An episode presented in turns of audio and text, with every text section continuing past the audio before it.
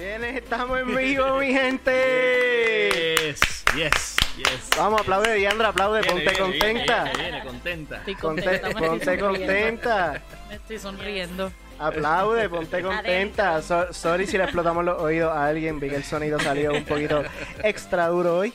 Este, ¿cómo están mi gente? Espero que estén bien. Gracias por conectarse, gracias por el apoyo. Hemos recibido mensajes, comentarios. Hemos visto que mucha gente ha seguido los podcasts por Spotify, Awesome. este, por Yes. Apple Podcasts y todas las plataformas a vida y por haber, porque Buenísimo. ahora mismo se me borraron de la mente. Así que hemos visto mucha gente que nos sigue apoyando, así que de verdad que le quiero dar las gracias de corazón por el apoyo. Espero que estén aprendiendo con esto porque el, el, el, el- ¿cómo se dice? Lo que, lo que hacemos es- no es para salir live o para crédito o para Yeah. nada, es para que ustedes tengan una experiencia, para que ustedes... Hablando de experiencia, de eso se trata el tema de hoy. Yes. Tengo como que muchas cosas en la mente. Sí, Diandra, dime tienes algo. que cuadrar. Yeah, yeah. Número uno es que no has dicho este, lo que siempre dice al principio. ¿Qué cosa? No podemos comenzar. Ah, ok, ok. Saludo a mi gente otra vez. Este, eso lo digo también al principio, eso es que tengo que dar como que pack. Este, pero en realidad no podemos comenzar sin darle las gracias a Dios primero Yes. por darnos la oportunidad de llegar a ustedes por este programa y la gente que nos va a escuchar en el futuro. Que ya Yes. estamos corriendo en el futuro. Este, Hey, hey, Wow. wow, yeah. así que de verdad que pues gracias Dios por esta oportunidad y solamente que estamos aquí para hacer tu voluntad y decir Yes. lo que tú has puesto en los corazones. Amen. Eh, si les, les recordamos como siempre, ya Javi se lo dijo al principio, pero estamos en varias plataformas digitales, así que nos busca, eh, googlealo eh, y, y ahí nos vamos a aparecer. Pero recuerden que nosotros tratamos de que esto sea lo más interactivo posible, así que nos dejan sus comentarios. eh, está el número de WhatsApp, ya pronto va a salir ahí, nos pueden llamar. Sí, claro que sí. Ok. Estamos, estamos pueden- disponibles por WhatsApp. Nos pueden llamar, nos pueden textear, nos pueden enviar voice, van a salir vivos. Ahí está el número de teléfono en pantalla. Eso. Y este, pues nada, o sea, simplemente pues tienen algo que decir, un comentario, sugerencia, whatever que quieran aportar al tema, eh, nos deja saber y creo Y que- llamen, mi gente. Pueden Yeah. llamar, salen en vivo. Ya tengo un sistema preparado que estoy loco por usar. Oh. Así que que llamen, de verdad. Este, hoy tenemos a Frances y Elías de vuelta. Frances, Frances, el teléfono, ¿qué pasa? Sorry, sorry, sorry. Está haciendo sus apuntes. Estamos aquí. Yo estoy compartiéndolo, yo estoy compartiendo. Estoy Este, mi gente, hoy está Frances y Elías de vuelta de Doors School of Songs of Yahweh. Wow. Lo dije bien, ¿verdad? Sí, sí, Qué bonito, suena bien, suena suena muy bien. Suena bueno y, y estamos contentos por estar con ustedes este, nuevamente. Así, bien intrigado a A desarrollarse la revelación en esta noche, como how it's gonna unfold Yes. before us. So, estamos bien contentos y, y qué contento Yeah. está con con cosita linda Ay. y hermosa. Ay, qué bello el amor. Eh, no sé si cerrarla ahí como una puerta. Dejarlos que se manifiesten. Así que. No, que usualmente yo estoy ministrando y estoy, tú sabes, estoy Exacto. enseñando y estoy, tú sabes, o practicando. Y... Yo soy yo. Y aquí Sí. tenemos la oportunidad de estar los dos juntos y, y estoy contento, estoy contento. Yo usualmente hablo en el carro, en la casa, hablo y hablo y hablo y hablo. Y cuando vamos al frente de la gente, habla tú. dilo tú lo que te dije. Dilo, Es como un dilo ventrílocuo. O sea, es France. Realmente, Ya, si ustedes ven a Elías hablando mucho, realmente es que Sí. Elías está hablando por France. Sí, el sí, sí. discurso So, que le de los di, dos. el discurso que le di en el carro.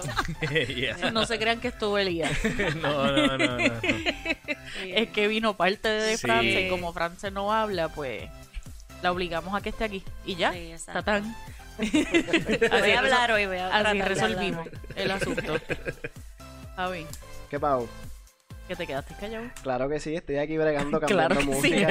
Te quedaste callado, claro que sí. Claro Eso que te sí. quedó bien, de, Claro bien que de, ra- de sí, radio. Claro, que sí. sí. Estamos ensayando. Ah, Oh, eh, este está hoy como Ey, dando balas oye, locas. pero está, oye, está tirando. está- Yo agarré esa, yo la agarré. Yo, yo- yo sé lo que. Yo no soy muy buena. coming soon, coming soon. Yo no soy buena. ha- hashtag just saying. Este. Ay, Dios mío. Ay, hola a todos los que se están conectando. Si Yes. quieren escuchar todo lo que acabamos de decir, le dan para atrás y si no, escuchan en las plataformas digitales que estamos. Este, Yes. bueno, y vamos, vamos rapidito, vamos Dale. a jump in.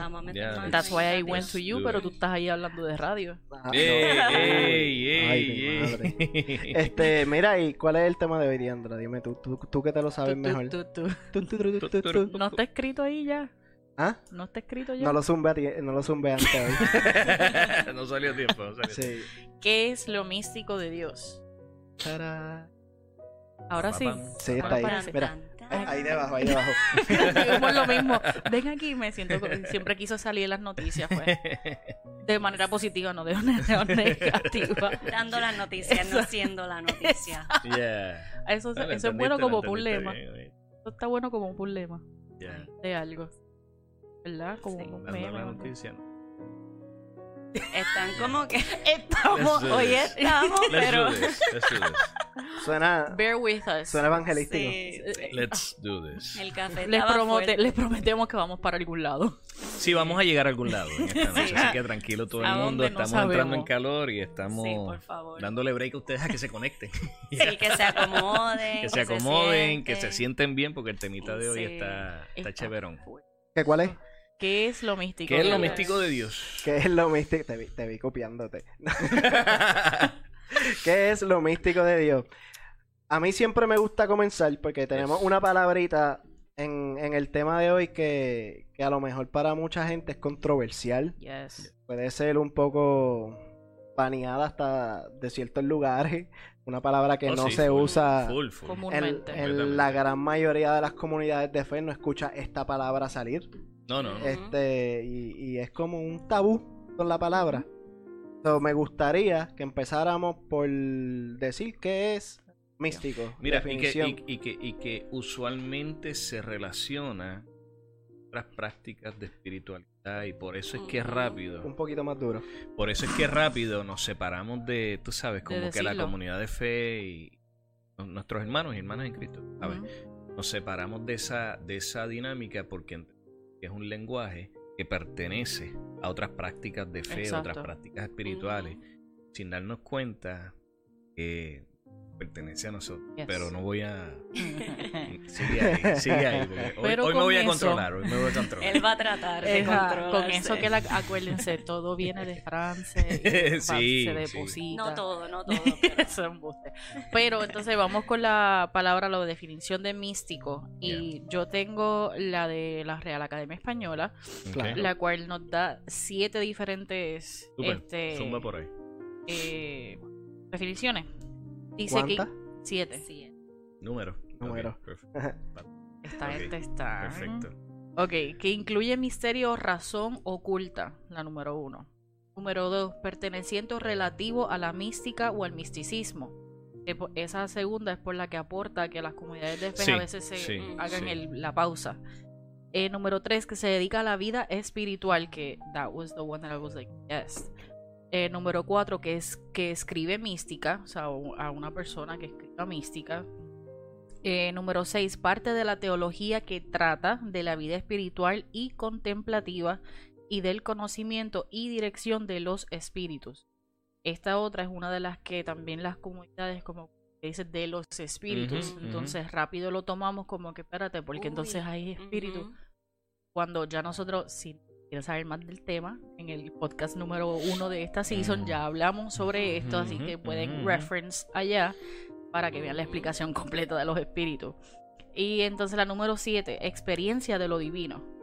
Experiencia de lo divino y que se dedica a la vida espiritual. Fueron las que a mí, y como dije, como que eso es lo que es místico.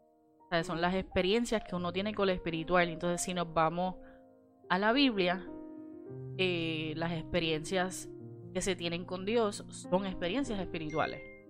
O sea, no Pero- absolutamente Pero no te me todas. adelante.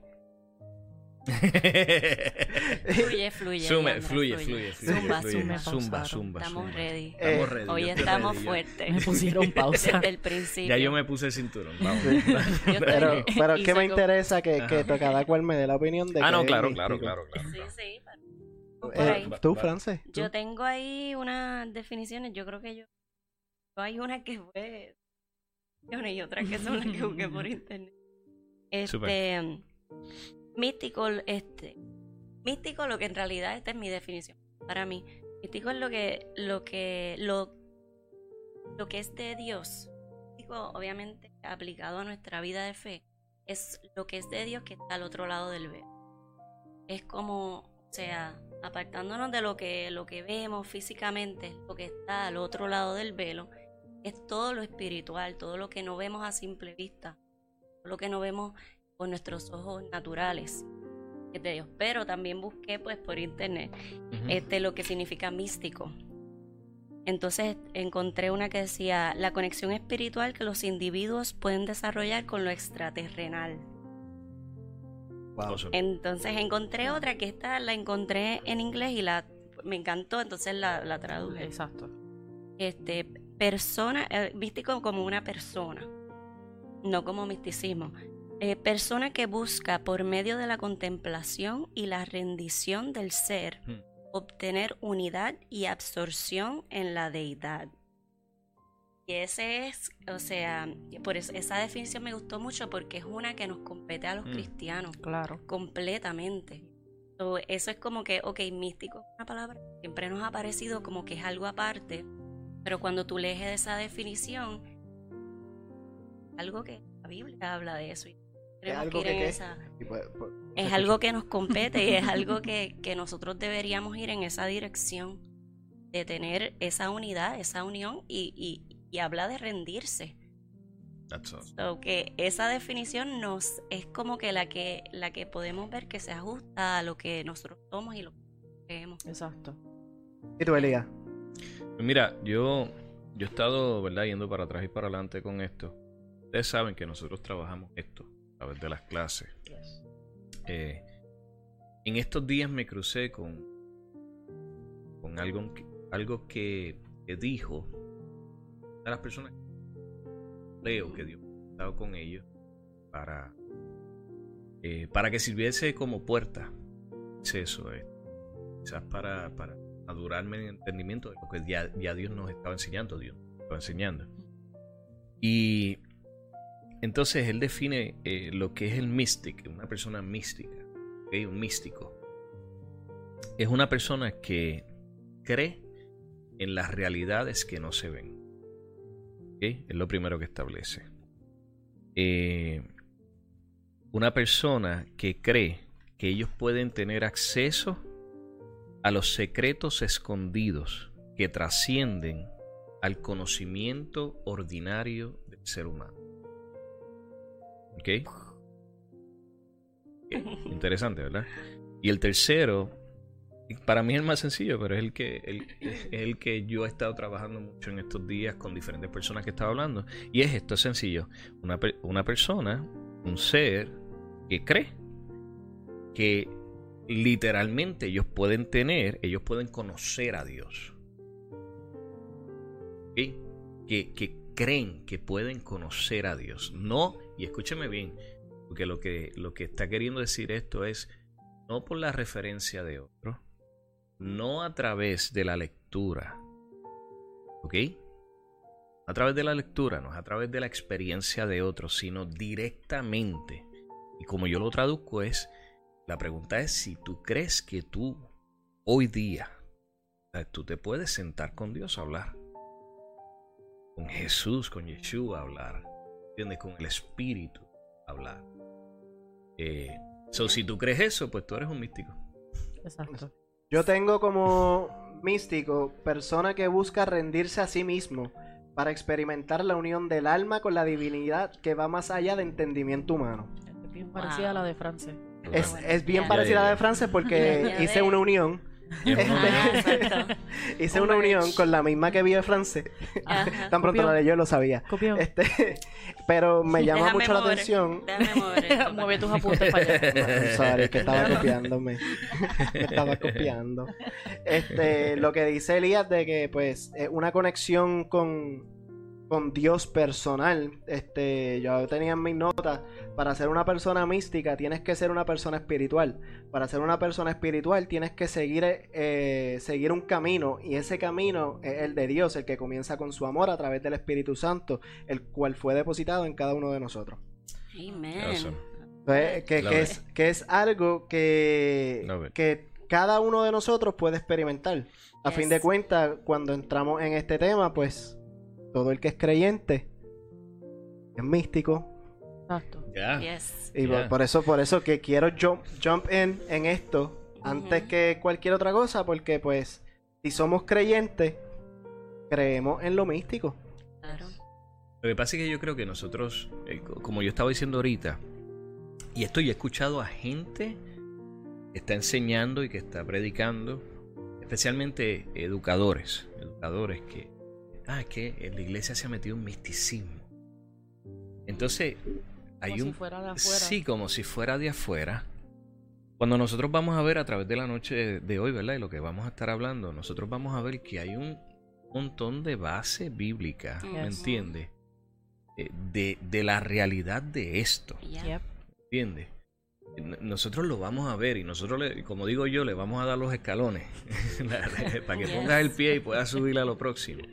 ¿Sabes? Y nosotros nos tenemos que deshacer de los conceptos errados que nosotros hemos aprendido. Por eso es que me gusta, esta- esto, tú sabes, lo que estamos haciendo hoy y también lo que, lo que hicimos la primera vez que vinimos, que redefinimos conceptos. Exacto. para acercarnos claramente, acertadamente a esta vida de fe que nosotros estamos llamados y que estamos viviendo ahí, en ello. y con eso que está diciendo Elías, me gustaría clarificar porque eh, algo que nosotros en el primer season, cuando nos íbamos a salir eh, con el podcast, nosotros decíamos, vamos a hablar sobre temas que, que comúnmente no se tocan en las iglesias. Y a muchas personas les molestó que nosotros dijéramos eso. Y le- les tocó, ¿verdad? El, como que, wow, ¿por qué están diciendo eso? Y es porque es una realidad. Nosotros, Yes, yes. nosotros, este, y, y no es que lo estamos acusando de algo, es No, que a veces no, no, el, no, no. el- el plano de iglesia o del templo, de comunidad de fe, no les no da espacio para que se hablen todos los temas. Claro. Claro. Además de eso, que cada comunidad tiene una visión y tiene una misión y una asignación.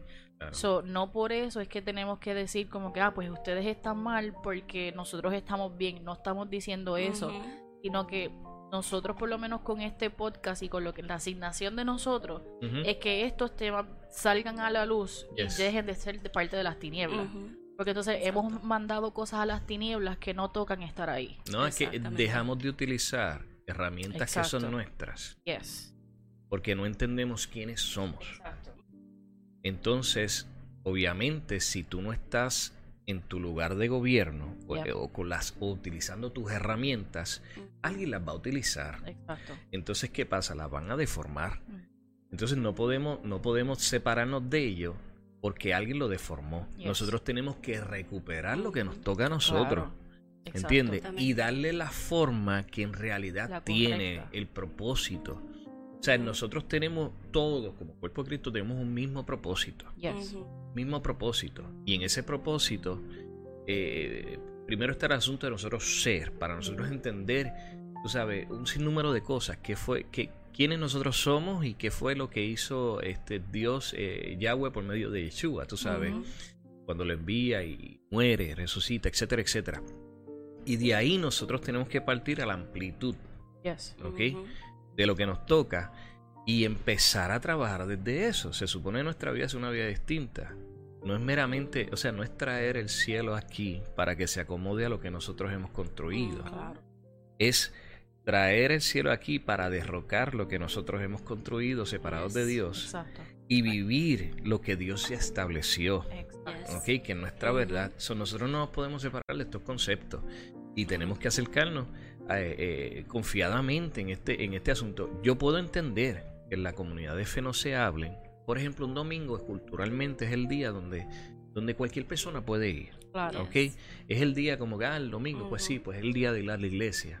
Quizás uno que no tiene profundidad te puede llegar. Es como el, es, como el día evangelístico, Claro. por decirlo así Exacto. el día de compartir este, las, nuevas- las buenas nuevas de salvación, etcétera, etcétera. El problema no es ahí, el problema es cuando pasamos a la gente a formarlos. Exactamente. Entonces pasamos a formarlos para que funcionen dentro de lo que se ha establecido desde la separación de Dios sin darnos Exacto. cuenta. No estoy diciendo que, es que seamos malos y queramos persistir y perseverar en esto. A veces es por desconocimiento, Yes. Pero tengo que decir también que a veces es por miedo. Y entonces, porque esto cuesta, cuando Sí. nosotros hablamos de esto, bueno, el que, el que está cerca de nosotros lo sabe. A Sí. nosotros nos han llamado falsos profetas, nos han llamado Claro. 20 mil cosas porque estamos trabajando en lo que Dios nos ha ido llevando. ¿Ok? Que es místico. Y es místico. Para muchos. Estamos hablando de los misterios de Dios. Estamos hablando de lo que no se ve a simple vista. Estamos hablando de los asuntos espirituales. Estamos hablando de que Dios es espíritu y busca adoradores en qué? En espíritu y en espíritu.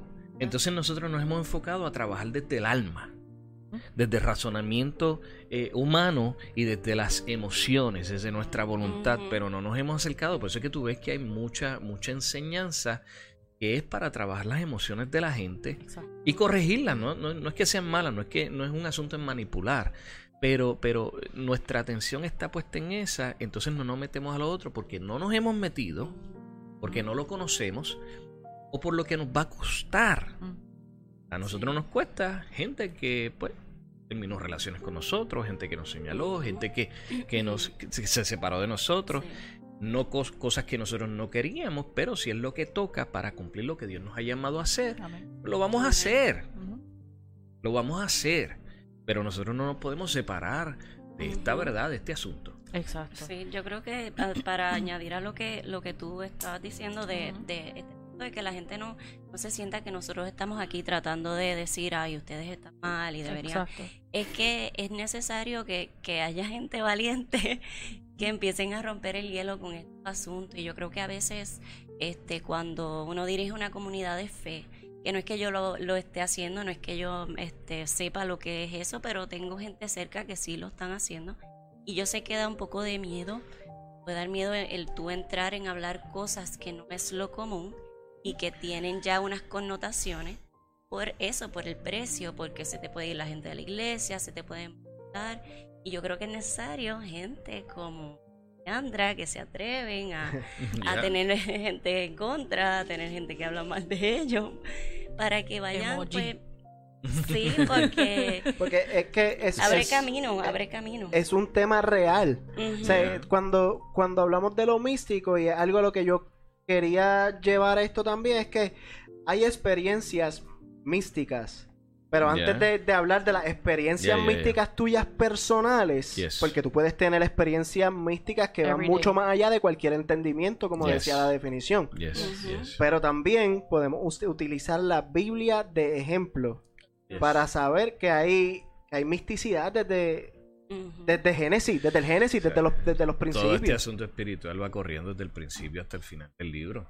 Sí, está llena de místicos. La Biblia está llena de gente mística. De experiencias De místicas. experiencias Sí. Y con, místicas. y con eso quiero unir, este, no, ya puedo. Sí, sí, me Sí, sí. ahora sí, ya, ya. Estamos full, Ya full en el estamos. tema, ya, eh, Ya metimos los Ahorita me pies. paraste ya. Sí, sí, no, no, Ya, metimos los pies. Sí, ya. Yo soy una mujer sometida y por lo tanto pido Ay, mira. Ay, qué vacilón. Mira, este, ay, mira, hasta me lo creí. Este, pero con eso, y uní aquí, hice un apunte medio raro, pero yo había buscado este algunos eh, versículos y yo tenía Efesios 3.12 y Efesios 3.5 al 6. Y. Efesios 3, 5 al 6 dice, y esto lo, lo voy a unir con la definición de eh, Elías, que dice ese misterio, porque, y utilicé la, busqué la palabra misterio, porque los misterios de Dios, los misterios, es básicamente lo místico. Ya, ya, Eso ya. es algo que, que básicamente es una similitud. Entonces, cuando tú buscas todo lo que es en los misterios de Dios, which is funny porque una, una de las religiones que practican mucho y que hablan mucho sobre los misterios de Dios eh, son los católicos. Ellos hablan mucho sobre los misterios de Dios, pero entonces no se acercan desde el punto de vista de lo místico de Dios, which is like um, they're kind of like the same, pero okay. Pero entonces, eh, Efesios 5 al 6 dice, ese misterio que en otras generaciones no se les dio a conocer a los seres humanos, ahora se les ha revelado por el Espíritu a los santos apóstoles y profetas de Dios, a, a través de el Espíritu. Es decir, que los gentiles son, junto con Israel, beneficiarios de la misma herencia, miembros de un mismo cuerpo y participantes igualmente de la promesa en Cristo Jesús mediante el Evangelio. So, y eso si lo unimos con eh, la definición, ah, espérate, me falta leer el, el próximo que era Efesios 3:12 que dice, en él, mediante la fe disfrutamos de libertad y confianza para acercarnos a Dios. So, con todo eso que dijimos, que, es el- que básicamente el misterio de Dios es que todos somos parte de un mismo cuerpo, Yeah. que todos somos parte de la herencia. Y si lo unimos con lo- la definición última de Elías, que decía persona que cree que puede conocer a Dios. Yes. So, ¿Cómo puedo conocer a Dios? Fácil, siguiendo este misterio. Está en la Biblia. O sea, que está de- tan, tan clara como dice, en Él, mediante la fe, disfrutamos de libertad y confianza para acercarnos a. Dios. So, una vez nosotros podemos creer en todo lo en todo esto en el misterio en que nosotros somos esa generación que se les está dando a conocer Este e- estas cosas y que estamos y se ha despertado. La otra vez hablábamos sobre cómo hay diferentes prácticas que obviamente otras personas han tomado porque no quieren estar posicionados en Dios porque quieren eh, eh, alejarse de lo que es la religión sin darse cuenta que realmente es lo mismo. Entonces, abandonamos estas cosas, abandonamos lo que es místico, eh, pensando que eso nos va a acercar más a Dios cuando realmente nos está alejando más. Yes. Y algo que eh, el enemigo hace fácilmente es distraernos, Yeah. porque es lo único que él puede hacer, él no puede crear. Él no crea situaciones, él no crea nada porque no tiene capacidad de crear Deforma. pero puede deformar. O sea, él Ajá. puede deformar, él nos puede este, distraer de algo y una manera de distraer es como que inventarse esto. Ay, lo místico es malo. Claro. Para Ah. anclarte a, a- a lo físico, a lo que se ve. y no eso es volver al eso. Génesis. O sea, Ujú. ¿qué él hizo en Génesis? Ay, esa manzanita si tú te la comes. Tan fácil como eso. Te pone algo al frente, te distrae y es como que, ah, ok, pues ya. Entonces, uh, por una persona que a lo mejor creyó en eso, todos los demás entonces nos pusimos de acuerdo. Y donde Yes. hay acuerdo hay manifestación. Yeah. Entonces, todo Su- es... Suenas como, como un maestro por ahí. Sí, Igual. ¿verdad? ah, pues soy buena discípula. Es bueno. él está ahí, buenos, él está llorando. Wow, Estoy llorando por dentro. Sí. Thank you, God. no me vengas a decir ningún, en ningún momento da la clase. En ningún momento. Así que Este- cuidado, ¿verdad? No, ya yo dije hoy, está grabado. ¿Qué día es hoy? 228 del 2020, ¿verdad? Cuidado con lo que dice que. Te pongas creativo. Este, pero anyway, so, entonces si unimos todo eso, la manera de nosotros conocer a Dios y de que yo creo, de que yo puedo conocer a Dios, es creyendo en esos misterios. Claro. creyendo en que yo puedo sentarme a hablar con él, creyendo en que yo le puedo hablar a un árbol que esté muerto y que va a vivir. Porque, por- y ya estoy metiendo otro, están ¿verdad? metiendo. Sí, no, no, vamos, vamos por ahí. Pero o vamos sea, por ahí, vamos mismo- por ahí, vamos por ahí. Ahora mismo yo quería traer de las cosas que estábamos hablando antes del podcast es como ejemplo a Abraham. Ujú. Abraham, este. esa es la, la- la conexión fuerte que tenía él con Dios para entonces escucharlo y seguir instrucciones literalmente por fe. Literalmente, pues, eso es una experiencia mística que está teniendo él. Entonces, en el, iba a traer el Génesis 12, Ujú. 12.1. 12. Ok. Oh, pero- Entonces, son muchos. Este, Génesis 12.1, el llamamiento de Abraham. El Señor le dijo a Abraham, deja tu tierra, tus parientes y la casa de tu padre y vete a la tierra que te mostraré. Haré de ti una nación grande y te bendeciré. Haré famoso tu nombre y serás una bendición. Bendeciré a los que te bendigan y maldeciré a los que te maldigan. Por medio de ti serán bendecidas todas las familias de la tierra. Lo que... ¿Cuántas? ¿Ah? ¿Cuántas familias? Todas. Ah. Todas las familias de la tierra. Lo que está brutal de esto es que él tiene esa experiencia y la sigue al pie de la letra. Que es lo que. Eso, ¿qué, qué mejor ejemplo que ese para cuando tú dices hacer la voluntad de Dios? Yes. O sea, ese hombre agarró a toda su familia, Mm. Ujú. las 75 personas que tenía de familia para esos tiempos, Mm. este, básicamente un pueblo entero y se los llevó Claro. En fe. Y ese, para mí, eso es uno de los ejemplos que está literalmente en la Biblia, Yes. en el Génesis, básicamente desde el principio. Mm. Que es místico. Claro, y tenemos que pensar que si, si él recibió esas instrucciones tan específicas y tan claras de Dios, nosotros, ¿qué más nosotros? Hemos recibido la sangre de Cristo, que hemos tenido la, lo, el fundamento, que estamos funcionando en el fundamento que Él puso. ¿Qué más nosotros? Nosotros Exacto. tenemos que empezar a mirar estos, estos relatos bíblicos y usarlos como referencia para las posibilidades que nosotros tenemos en nuestra vida de cercanía a Dios de tal forma que nosotros podemos escuchar cosas claras que Él nos dice y, y no tener duda de qué es lo que tenemos que hacer, de qué es lo que nos toca, porque en nuestra cercanía en Él, nosotros sabemos y tenemos la seguridad por nuestra relación Él. Y, y con eso añado, y es algo que, que, que veo claramente con Abraham, él, él no pidió confirmación. Que No. muchas veces nosotros nosotros nos detenemos porque decimos, no, es que yo estoy, tengo que esperar. Y no estamos diciendo que está mal. Pero hay veces en que Dios quiere que tú sí seas así, porque eso también está en la. Biblia, y que tú no sea no. Mira, no ahora. He'll understand. Por más que él sea soberano, también es un caballero. Y no te va, de- no te va a obligar. Es verdad que tampoco se va a dar tu voluntad. Pero tampoco, entonces él no te va a obligar a hacer lo que, Sí. lo que él quiere. Pero él no te, no, no, Abraham no le dijo, no, pero dame un break, muéstrame este tal cosa, o dame Dame entonces seguridad que mi familia va a estar bien. Ajá, dame Sí. una señal de que venga una cabrita y pase por el frente. Y si esa cabrita pasa por el frente de mí y dice, "Be", eh, pues entonces yo voy a creer que lo que tú estás diciendo es Lo que cierto. acabas de decir está en la Biblia con él básicamente cuando entrega a su hijo.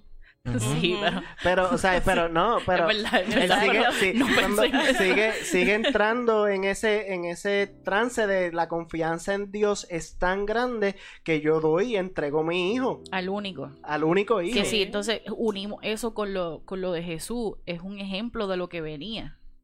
Claramente. Entonces, Claro. eh, desde, desde el Génesis nosotros vemos la imagen de lo que ya Dios había preparado. Un shadow. Que ya eso es, ok, vamos ya, ya para otro tema porque nos iría, entraríamos bueno, en sí. otra cosa, pero, o sea, que él, el único hijo que fue, que, que se le fue dado, él, tú lo quieres, pues está bien, pues, pues, pues. Y que si Él no pidió confirmación para eso, imagínate. Entonces, y también la confianza de Isaac en su padre, de no preguntarle, pero, eh, pero, ¿por qué me estás enviando? ¿Por qué me estás cogiendo a mí? ¿Por qué me estás amarrando? Yeah. O sea, la confianza que hay que tenerle a tu papá como que, pues, ok, Lo que tú you know digas. what you're doing. O sea, e- Esa estampa completa nos habla de que como tú escuchar la voz de mística Ya, ya. o, las Ajá. señales místicas y que tú puedas simplemente decir, ok, porque yo confío en que tú vas a, Yeah. vas a see me through the whole thing. Pero mira, eh, con el mismo Abraham se le aparecen tres seres. Para, cu- cuando le van a hablar de, de- de lo que va a suceder con su descendencia, o sea, con Sara. ¿Mm? ¿Entiendes?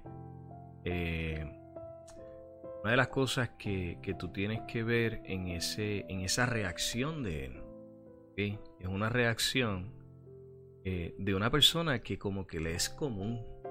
Tú no, tienes, tú no ves esa reacción con un Daniel. Cuando se le aparece el ser, Daniel se desmaya básicamente. ¿Entiendes? ¿Sabes? So, so, entonces tú vas a ver este Agar. ¿Entiendes? Cuando ya es desterrada, qué sé yo, tú sabes, y se le aparece el ángel, la reacción de ella.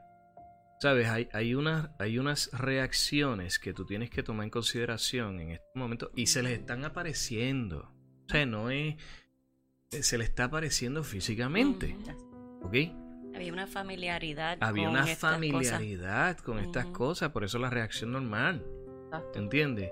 Versus tú ves a Daniel, que Daniel, eh, tú sabes, el ser le tiene que decirle, tú sabes, mira, levántate. Como que, eh, ¿todo bien? Eh, y él, y él, tú sabes, él está, yeah, tú sabes, entonces, eh, Moisés en el monte, ¿entiendes? Sea, eso...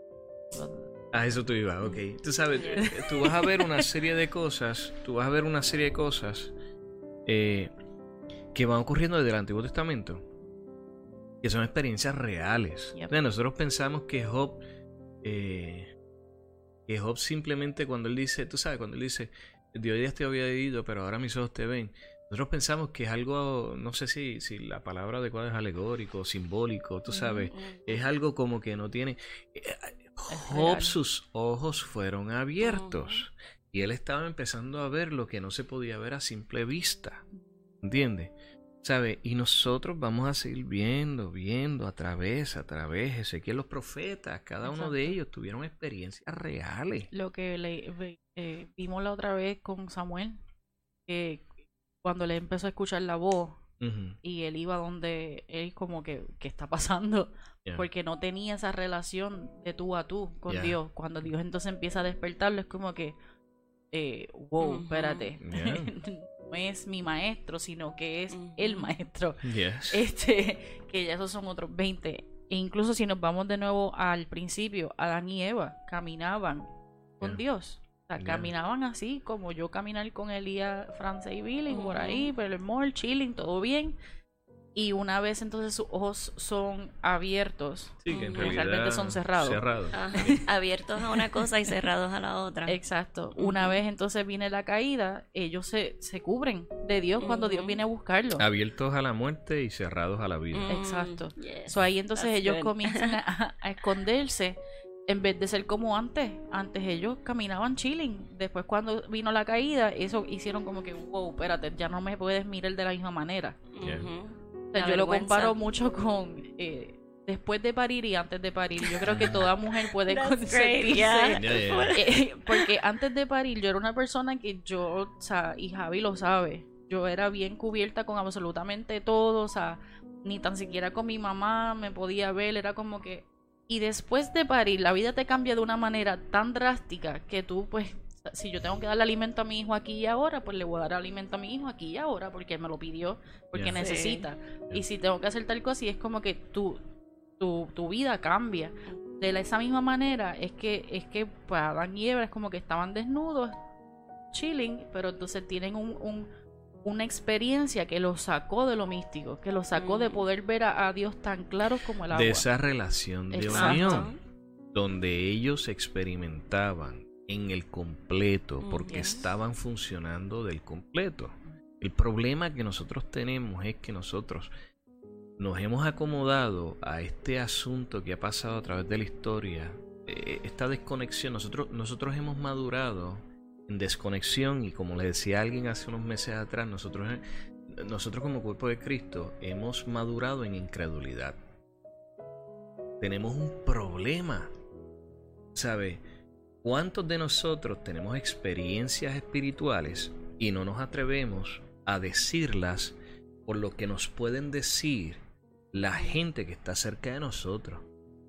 ¿Sabe? rápido te dan por loco, básicamente. Por eso. O sea, entonces uno se cohibe y no, y no, no necesariamente por eso y, por ponerlo así, o sea, tirándolo al medio, o sea, hay inclusive iglesias que tú vas donde tu pastor y le dices, tuve esta experiencia y es como que no, no, no, no. Eres muy joven para eso. a ti no te está pasando eso. y entra mucho, y lo había apuntado aquí, entra entonces el razonamiento. Claro. el razonamiento es el peor enemigo de, los misterios y de, lo místico de Dios. El razonamiento humano, porque es el razonamiento separado. Exacto. de nuestra conexión de les traigo la definición que dice que es una serie de conceptos encaminados a demostrar algo o a persuadir. Espérate. Ok. O a persuadir o mover a oyentes lectores. O sea, razonamiento es tratar de convencerte que lo que tú viste, que lo que tú escuchaste, it doesn't make sense. Tu inteligencia humana, no tu inteligencia espiritual. Exacto. Oh, yeah. bueno. Muy bueno, gracias. Gracias. entonces comienzas a funcionar desde un razonamiento de, inteligencia y no de sabiduría. La sabiduría viene de Dios, la inteligencia es de nosotros. Entonces comienzas a, utilizar la inteligencia versus la sabiduría y tú dices como que that didn't make sense, so déjame entonces... Nosotros, eh, eh, eh, nuestro cerebro, nuestro cerebro este, y, nuestro funcionamiento, eso es lo que quiero referirme, nuestro funcionamiento cuando nosotros vemos algo que no nos hace sentido automáticamente, mentalmente, esto es un, esto es un ejercicio que sucede en, varios, en fracciones de segundos, tú sabes nosotros tratamos de reemplazar lo que no hace sentido con algo que hace sentido. Eso es un ejercicio que nosotros hacemos sin darnos cuenta. ¿Ok? En la medida que nosotros estamos separados de Dios o estamos tan asimilados por la cultura y el tiempo, ese ejercicio va a suceder automáticamente. Cuando nosotros estamos en conexión con Dios, Cuando nosotros estamos en unión con Él, nuestra forma de pensar es distinta. Por eso es que se nos exhorta a nosotros que, que nosotros renovemos nuestra Renovación. mente. ¿Entiendes? Para que entonces se dé la transformación y en ese proceso nosotros entender cuál es la buena, la agradable y la perfecta voluntad de Dios. Interesante, porque entonces quiere decir que si no hay renovación, nosotros no sabemos cuál es la voluntad. ¿Entiendes? Exacto. Porque hay desconexión. Entonces nosotros, nosotros como que hemos tomado todos estos textos eh, y estas experiencias, conste, conste, y lo estoy diciendo porque ahorita lo sentí, eh, cualquier persona que es rápido en su mente, ah, pero usted lo que está buscando de experiencias y buscando experiencias, no, estamos hablando y es- estamos hablando de la vida de Dios, que es una vida de plenitud, que es una vida que es más abierta en nuestras tres dimensiones, ¿ok? Espíritu, alma y cuerpo. So, ahí se me fue el, el- el hilo de lo que iba a decir, pero eh, nosotros tenemos un problema, y escúchame bien, nosotros tenemos un problema con estar tratando de hacer, de, de que haga sentido y sea lógico, no solo para nosotros, sino para la gente que está alrededor de nosotros. Este, a veces con la excusa, no, no, son muy jóvenes, hay que llevarlos, hay que... Sí, hay que llevarlos. Claro. Pero el niño tiene la capacidad de absorber todo lo que tú le des de entrada. Es el adulto, por las convicciones que ya tiene, que se le hace difícil entrar en estas Yes. cosas. Y eso no lo vemos, a- ¿verdad? Viendo desde el punto de vista como, como padres ahora, es algo que hasta yo, eh, Billy y yo ahora mismo tenemos una batalla, y es con la comida del nene. Y no es una batalla, es que simplemente pues Billy se tiene que acostumbrar a que el nene puede felizmente coger un brócoli y comérselo. Y no le pasa nada. ¿Qué pasa? Para Billy, Es difícil. él se le hace, Sí. humanamente se le hace difícil porque él siente que se va a ahogar, que, que, que tiene que, y no ha podido. Niño de seis meses no tiene dientes, no mastica básicamente como porque lo está viendo desde el un punto de adulto. vista Claro. razonamiento Exacto. Claro. Ujú. y son convicciones Exacto. ¿por qué? porque nosotros creímos crecimos bajo una generación que decía que nosotros no podíamos comer nada si no teníamos dientes Claro. entonces ahora estamos volviendo para atrás a los tiempos en donde un- eh, a un tiempo donde están diciéndonos sí pueden comer lo que pasa es que tienen que hacerlo así así de esta manera Claro. o sea estamos corrigiendo eso entonces y es lo mismo Sí. de, de eso no es que el niño no pueda o que no lo podamos este entonces adentrar a lo profundo, es que hay Ujú. que llevarlo correctamente a lo Y profundo. hay que llevarlo Correctamente. Hay que te- guiarlo. Básicamente, que si la persona que te está guiando no tiene ningún conocimiento sobre esto, ¿cómo tú esperas que te guíe? Entonces, Yes. claro, vol- Ujú. volvemos a- al asunto del conocimiento y el miedo. ¿Entiendes? Yes. Es cuánto yo conozco esto para tener la autoridad y hablar de esto Yes. de la forma correcta y cuánto el gobierno del miedo está en mi vida de tal manera que yo yo me convierto en, Ujú. en- en- ¿cómo, cómo es ese texto? Ustedes no usted- no entran ni... no entran ni dejan, dejan a que otros otros que entren. entren. Yo lo tengo por aquí para que. Eso ¿Sabes? es este, Mateo 23, 13. Tú sabes, ustedes ni entran ni dejan que otros entren. Wow. Y eso es, este, perdóname, Jesús hablándole a los maestros de la fe. Uh, a los maestros de ¿quién- la ley, que diga. de la ley. A los, a los maestros de la ley. Jesús. en- entonces no nos damos cuenta, no nos damos cuenta que, que nos convertimos en estos sobreprotectores. Exacto. ¿entiendes? Donde no nos podemos equivocar, ¿entiendes? Y no nos damos cuenta que ya algo que es de vida lo hemos convertido en algo de muerte. Porque nos llevamos a la gente a la plenitud del conocimiento de Dios, Exacto. y a la plenitud de la vida, del conocimiento de la vida que da Dios y del funcionamiento. Entonces, ¿sabes? Tenemos un- un- un- una, una disyuntiva. Mm. O sea, es como, y yo creo, yo, yo me atrevo a decir esto, yo me atrevo a decir esto, que ese texto que, que, que, que dice, este labio de pueblo, de e- este Este pueblo de labios me honra, pero su corazón está lejos de mí. Yo creo que esto nos aplica a nosotros, Yeah. ¿me entiendes? Y no a otra gente como nosotros hemos pensado. No, no, nos aplica a nosotros porque nosotros nos, nos hemos convertido en estos maestros de la ley, ¿entiendes? Sobreprotectores, guardianes de la verdad, ¿me entiendes? Donde entonces nos dirigimos a los niños, ¿entiendes? A, entrar en lo que ya está dispuesto, es parte del diseño. Cuando Jesús dijo dejar a los niños venir a mí. ¿Entiendes? No los de entonces, claro. Entonces, lo tomamos como que es que dejen a los niños. Eh, eh, los no, no, no, no, no. Déjenlos, suéltenlos. suéltenlos, dejen, dejen que tengan la capacidad. Nosotros, tú ahorita dijiste algo, y, y, y, y esto sucede mucho en las comunidades de fe. Por lo menos yo he tenido bastante experiencia, llevo tiempo, tú sabes, yo llevo como 14 años eh, tú sabes, eh, como maestro y pastor, y entonces eh, he crecido en una casa ministerial. Conozco muchas comunidades de fe, conozco muchos pastores, y, y, nosotros yo creo que tenemos un problema con el conocimiento y con el miedo que terminamos a la gente nueva. Están deseosos, que tienen ese primer amor, que es el que es el amor que siempre debe estar, no deja de ser. ¿Ok? Es este amor que lo cree todo, que se entrega completamente, que deja, o sea, se da completamente. Que es el amor que se habla en Corintio. Por eso, entonces, entonces los castramos.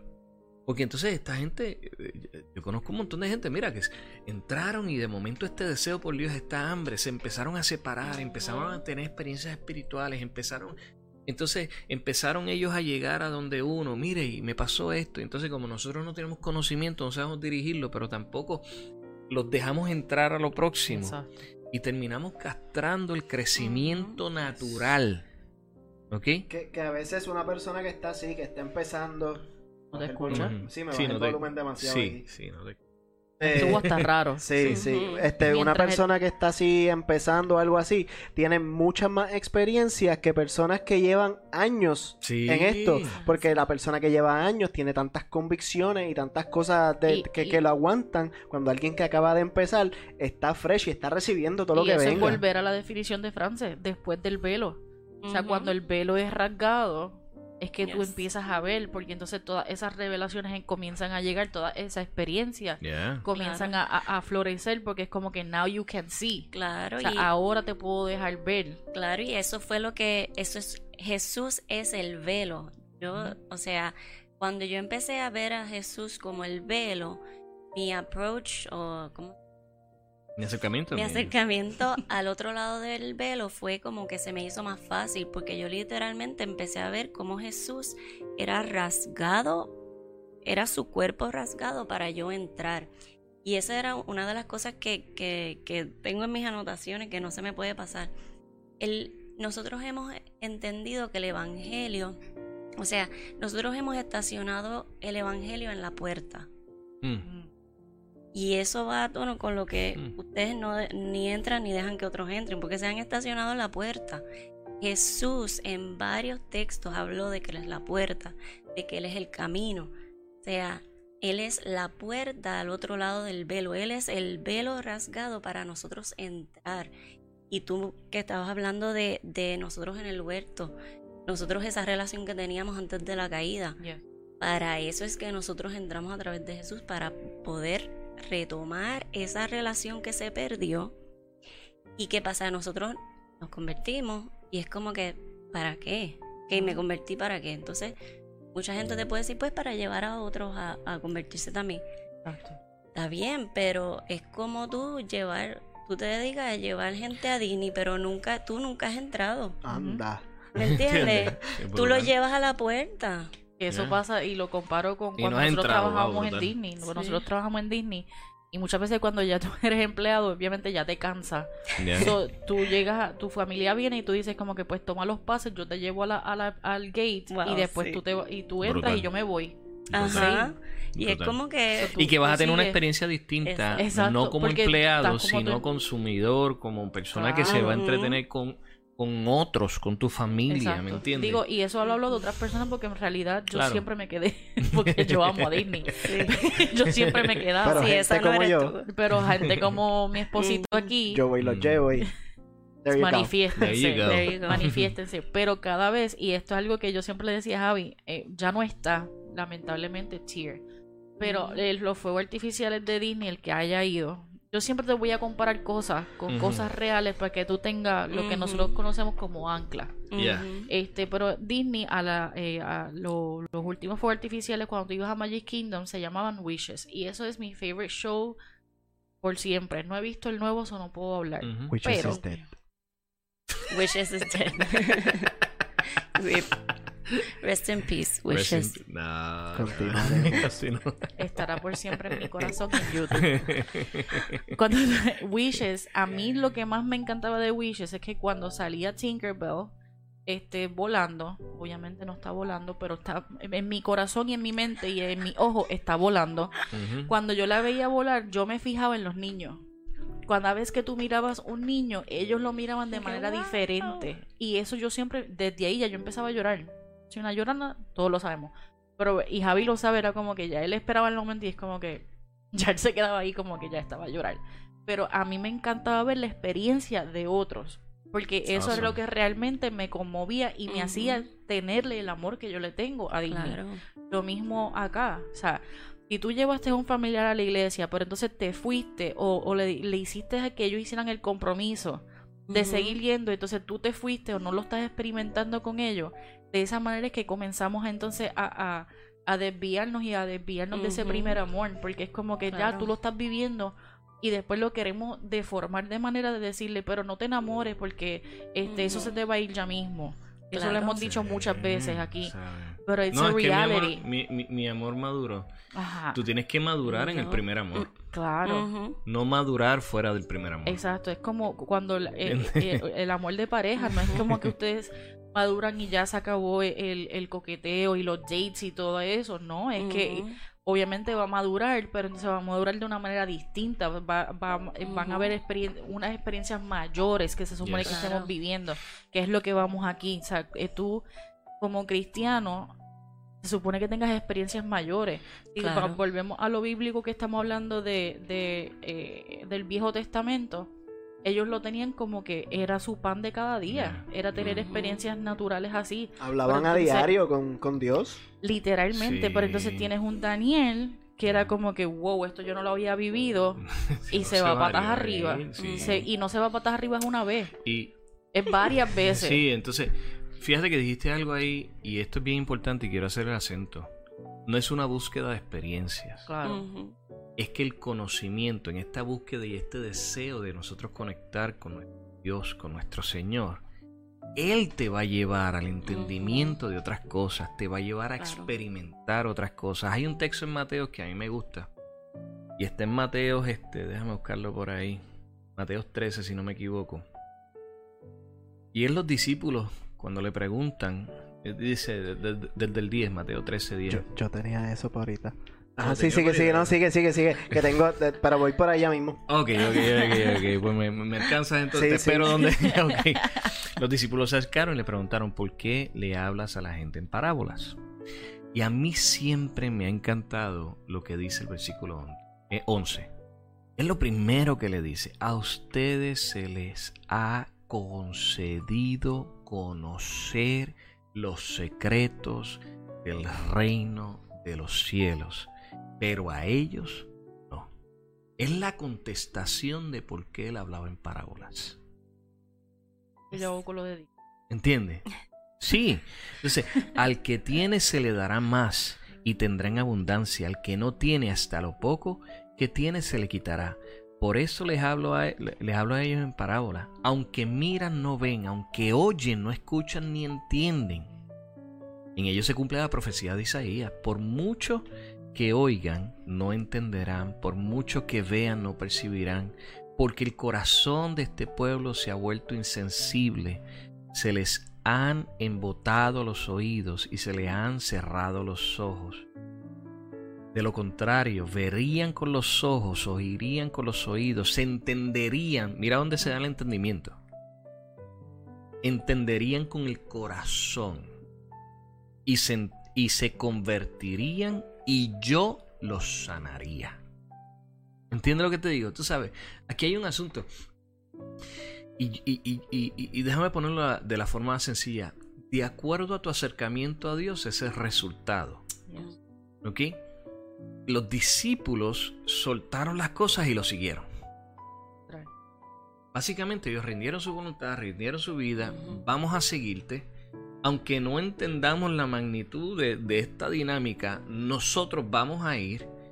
Entonces, y, y- y aquí es que caso lo que estaba diciendo ahorita, entonces esta experiencia es una consecuencia de nuestro abandono, de nuestro rendimiento al conocimiento de quién es Dios, de quién es. Yahweh, de quién es Yeshua, ¿ok? de quién es. Ruach.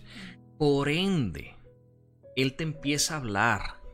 Fíjate que en otro texto dice, sabes, a ustedes ya yo no, lo- lo- no los trato como siervos, sino como amigos. Tú sabes, yo les hablo las cosas. ¿Entiendes? Yo les hablo porque el siervo no sabe lo que hace su, amo. su amo.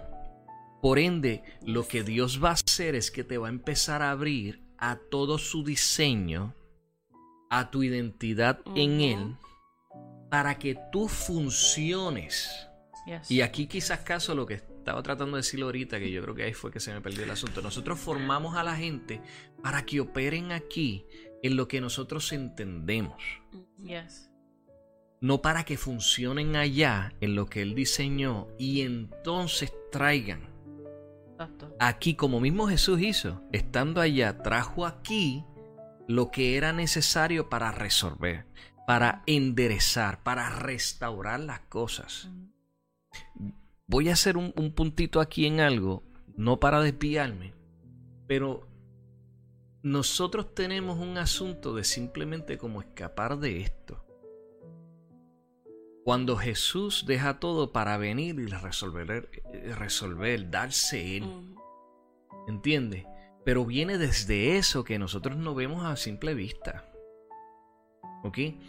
Y entonces entra para traer el reino de Dios, para traer su justicia. En la plenitud de lo que es. Y si vemos la vida de Jesús, tú vas a ver que le estaba funcionando todo el tiempo. En todos estos asuntos. Yo no voy a mencionar textos porque si no nos quedaríamos aquí. Sí. Y, y, y, y, y- y- pero No, ponte a leer, ponte a ver. Él dice que el reino de Dios está a la mano. ¿Por qué te lo puso en la mano? O sea, no era, no era en la mano de él, era en la mano de todos, de cada uno de nosotros. Es porque Yes. Él nos los estaba entregando a nosotros. Yes. No es para ignorarlo. O sea, es para que nosotros entremos. Entonces el asunto es que nosotros esas cosas no, pues como otras religiones lo usan, pues nos da miedo y, y nosotros no queremos Porque en- sabemos, sabemos que hay algo que está mal, Sí, Pero, no, pero como no conocemos, no podemos señalar, o sea, no podemos point it out, ¿me entiendes? Pero el asunto es que nos detenemos ahí, nos quedamos en la nos puerta. quedamos en la puerta, entonces nos estamos perdiendo de, del regalo más grande, la salvación y la entrada por medio de Jesús, la entrada a nuestra posición en Él, de nosotros poder funcionar ahí. O sea, de, de ahí nosotros pertenecemos ahí, en realidad esta no es nuestra casa. Eh, eso es lo que Estamos dice- muy eso es lo que cómodos está aquí escrito. y nosotros no vivimos aquí. No somos ciudadanos de aquí. Allá esa es nuestra casa y si nosotros entráramos nos daríamos cuenta que ahí es donde pertenecemos. Pero el problema es que nosotros le rendimos honor y culto a la muerte. Yes. ¿No hay por ahí? Dale, zumba. Ya estás ahí. Ya- ya Ya estamos. estoy ahí, ya no te quedes en la puerta. Ya metí el- el- el, No te quedes en la No te puerta. quedes en la puerta. Fíjate que, nosotros, fíjate que nosotros, ¿qué hacemos con una persona que muere? Lo velamos por tres días, hacemos 20 mil cosas alrededor de ellos, etcétera, etcétera. Y una de las cosas que decimos, quizás para consolación y esperanza, es, no, ya estás con Dios, ya Él está, ya, ya Él está. Ujú. Entonces antes con quién Él está. Ahora descansa. Ahora descansa, entonces no teníamos descanso. ¿Entiendes? No Ah. tenemos descanso porque no hemos accesado, porque nosotros hemos entendido que es después de la muerte que nos tocan estas cosas. Ah, no, pues yo lo dejo para allá, para, porque eso es para allá.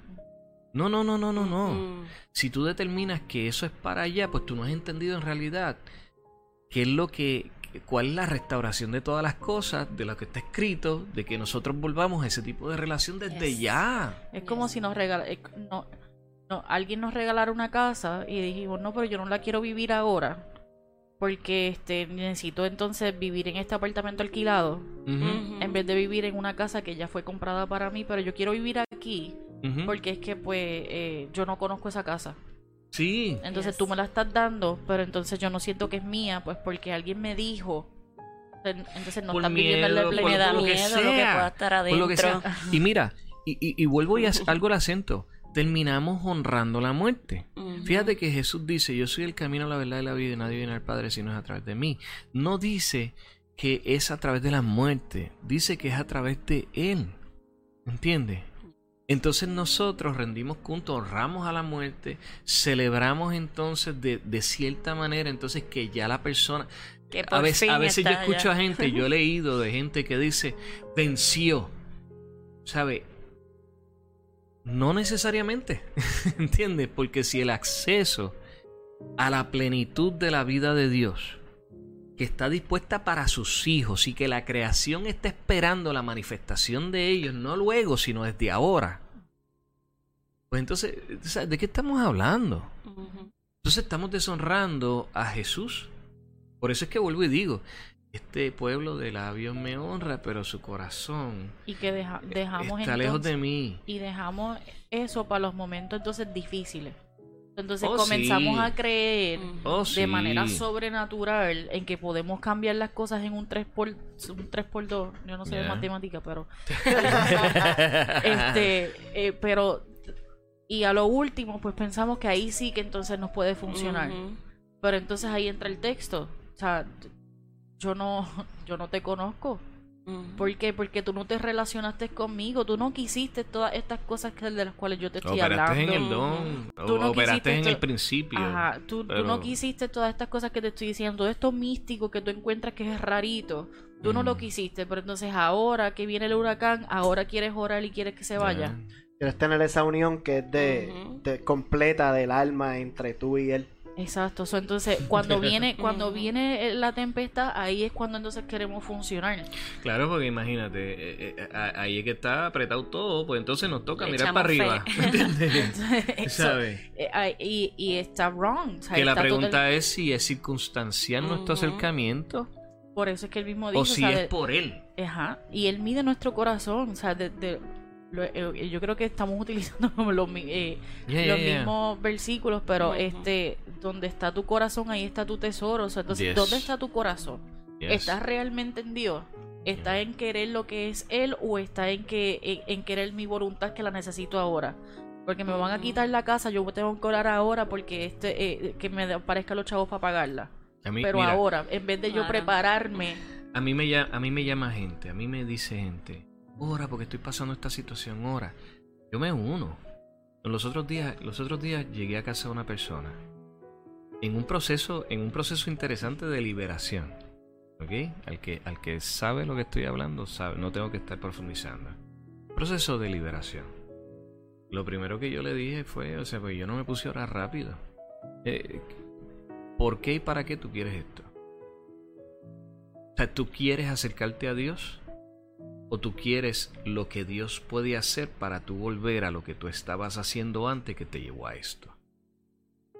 Porque entonces convertimos a Dios en este genio de botella en esas situaciones. exacto. ¿Me entiendes? Now I need you. Me acerco a ti porque yo quiero algo que solo tú puedes hacer, que está fuera de mis límites, eh, eh, de, de- de mis capacidades, tú sabes, y, y- y- y- y ahora es que te reconozco que tú puedes hacerlo, pues entonces lo estoy usando.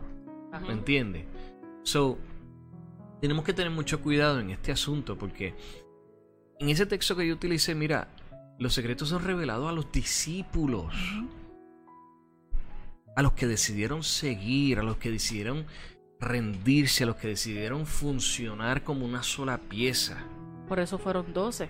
De hecho, O sea, de no hecho, porque y eh, es una distinción entre a Jesús lo seguían muchas personas, pero discípulos solamente fueron 12. O sea, en, en muchas partes de la Biblia tú ves como habían 5000 personas, sin incluir Yes. niños y, y mujeres, porque para ese tiempo no se contaban. O sea, entonces, había muchos seguidores, pero pocos los discípulos. Ujú. ¿Por qué? Por Porque había muchas personas que te pueden escuchar y que eso está bien chévere. But do I really want to do what I have to do para poder seguirte? Y, O sea, y pagar el precio. Y realmente yo quiero abandonar mi familia completamente. Realmente yo quiero cargar mi cruz, que son dos cosas que él dice. Dejar a padre y madre. O sea, Tome dejar- su cruz. y después tome su No, cruz y no si- la mía. no la- ah, No es la mía, toma No, la La tuya. exacto, es la tuya. O sea, porque yo no la voy a Y cargar. camina, sígueme. Yo no la voy a cargar, pero tampoco tú puedes cargar la de otro. O sea, O sea, take responsibility. Tú sabes, toma responsabilidad. Y a lo mejor la tuya es más chiquita que la de otro, pero muchas veces estamos diciendo, ay, pero yo quisiera tal cosa. Ajá, pero tú no sabes la cruz que carga esa persona. O tú no sabes el precio que El tuvo que pagar esa persona. Sea, tú, muchas veces queremos entonces el conocimiento de otro, cuando en la Biblia este dice, yo quiero la doble porción. Sí, pero tú no sabes lo que él tuvo que ver, que eh, él tuvo que hacer para tener la doble porción. Pero entonces nos quedamos en la doble porción sin entender que él nos dice que nos dio todo. Pero eso, nosotros, nosotros, y yo he escuchado gente, ¿verdad? Que, que, Señor, una doble porción y de esto, y yo quiero esa doble porción y doble porción y doble porción, y nos da- Él nos dio todo y seguimos pidiendo todo. algo. Y lo leímos al principio en Efesios, vuelven y vuelvan para atrás a lo que leímos. O sea, Él nos dio herencia con Cristo. O sea, ¿qué es la herencia con Cristo? Que nos dio todo. O sea, que tenemos absolutamente todo, pero queremos solamente la doble porción. Entonces yo me imagino a Dios como que, Como que esta gente, como que tú quieres solamente eso, pues con eso te voy a dejar y nos Te deja ahí. limitas, se está limitando Lo el poder de Dios. Todo lo que Dios tiene para ti lo limita a, a eso. A lo que tú estás pidiendo. Dios Y dice, pues, ahí- tú quieres la doble porción, toma la doble porción. Cuando yo te di el infinito. Ajá. Te Entonces nos quedamos en el razonamiento, Esta- eh, estancamos lo- las experiencias, estancamos entonces el conocimiento de, de- de- de acercarnos a Dios en plenitud. Y una de las cosas que, que, que hay es que nosotros, o que yo he aprendido en estos últimos tiempos y he estado leyendo mucho sobre esto, es dónde está Dios. O sea, y cómo Dios, y honestamente pues yo sé que no debo de a lo mejor hablar esto plenamente, pero si ustedes lo pueden buscar y es bíblico, o sea, se lo, se lo voy a decir porque está en la Biblia. Que no sea el texto Dios- que estoy pensando, dale. Dios está en una nube negra, Ya. pero nosotros rápido vemos Salmos. lo negro como algo malo Ujú. Salmos. y y no no y algo oculto. Pero es que él dice que él está en lo oculto. Yo lo tengo Yes. aquí. Sí, Salmo estábamos 18, hablando ayer. 11. Léelo. He made darkness his, hi- his hiding place, his canopy thick clouds, dark Dark. with water. ¿Sabe? Él se rodea, De ¿entiendes? oscuridad. De oscuridad. ¿Por qué? Y nosotros hemos relacionado la oscuridad con algo malo. Como algo mi- malo. mi- ¿Por mírate esto. Claro, hay, hay, hay ciertos asuntos, o sea, hay, hay unos asuntos bíblicos eh, que nosotros podemos, obviamente, pues asociar la oscuridad con, o sea, con algo malo. Pero mira, hay algo bien interesante que leí la- la- los otros días. Yo creo que te lo estaba enseñando a ti. Este, déjame buscarlo por aquí, que esto está, esto está bueno. Mira, Ayer mismo me lo enseñaste. por favor, podemos parar de dejar de asociar la oscuridad con algo malo, con algo evil. Este, mira lo que dice, una planta cuando se siembra en, el, en, en- en la tierra está en oscuridad. Y ahí es que entonces empieza a crecer. El niño, el feto, ¿dónde se da? En la oscuridad. ¿Ok? Este, los sueños, ¿dónde se dan? Cierra los ojos, duerme, en la oscuridad. ¿Entiendes? Tú vas a ver que Dios se manifiesta o se presenta en el Génesis desde la oscuridad y empieza a ordenar las cosas, se revela, perdón. Exacto. ¿Sabes? Eh, Por eso es que tenemos que volver a asuntos de conceptos. Exacto. Asuntos de conceptos porque nosotros hemos heredado, ¿ok? Y no estoy hablando, por favor, si alguien me está viendo, estoy hablando de mis padres, o sea, estoy hablando en general como comunidad de fe. Nosotros hemos heredado muchos conceptos que quizás nos llevaron hasta un punto, Yes. ¿ok? Y tuvieron su tiempo. Pero Claro. Dios está en este momento, y no quiero ser trillado en este asunto, pero Dios está despertando a los hijos de Dios para que entren en la plenitud de lo que les ha dado. Porque la creación está esperando la revelación de los hijos de Dios. Y cuando habla de la revelación de los hijos de Dios, habla de hijos maduros. Mm. El hijo maduro es el que hace, es el que se puede hacer de su herencia, porque el niño, está escrito, dice que es como el siervo, como el esclavo, no se hace su herencia hasta que no entra en mayoría de edad. Claro. Entonces nosotros no podemos pararnos a la puerta y decir, bueno, tú vas a entrar o tú no vas a entrar, o no entres por ahí, porque tú sabes, tienes que tener mucho cuidado como los otros días. Alguien se nos acercó y el muchacho allá está diciendo, no, pero usted sabe lo que es nueva era. Y me lo pregunta a mí, le, le digo, ¿cuánto tiempo tienes? Para explicártelo. para explicarte la gran diferencia, el abismo gigantesco que hay entre nosotros y la nueva era. Estás cogiendo, estás tomando conceptos deformados y estás aplicándolos a nosotros, primero porque no conoces la verdad. ¿Me entiendes? Porque no estás queriendo salir de tu, de tu áreas, de tu safe zone. Porque no estás viendo, no estás escuchando. ¿Entiendes?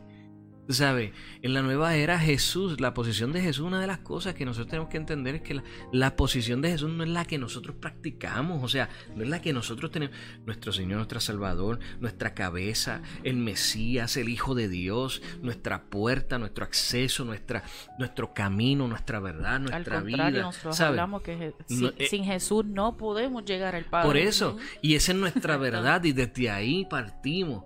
Entonces en la nueva era, ¿no? Porque entonces hay conceptos místicos y cosas. No, no, no, no, la posición de Jesús allá no, no tiene nada que ver con He's De just hecho- one of many. Yeah. De hecho, nosotros la establecemos, este, we raise the bar, porque nosotros hablamos de cosas que no, que antes de entrar en estas cosas, no- o sea, nosotros, uno se convierte y muchas veces uno no entiende ni lo que uno está haciendo, ni lo que eso significa, ni qué fue lo que en realidad Jesús hizo.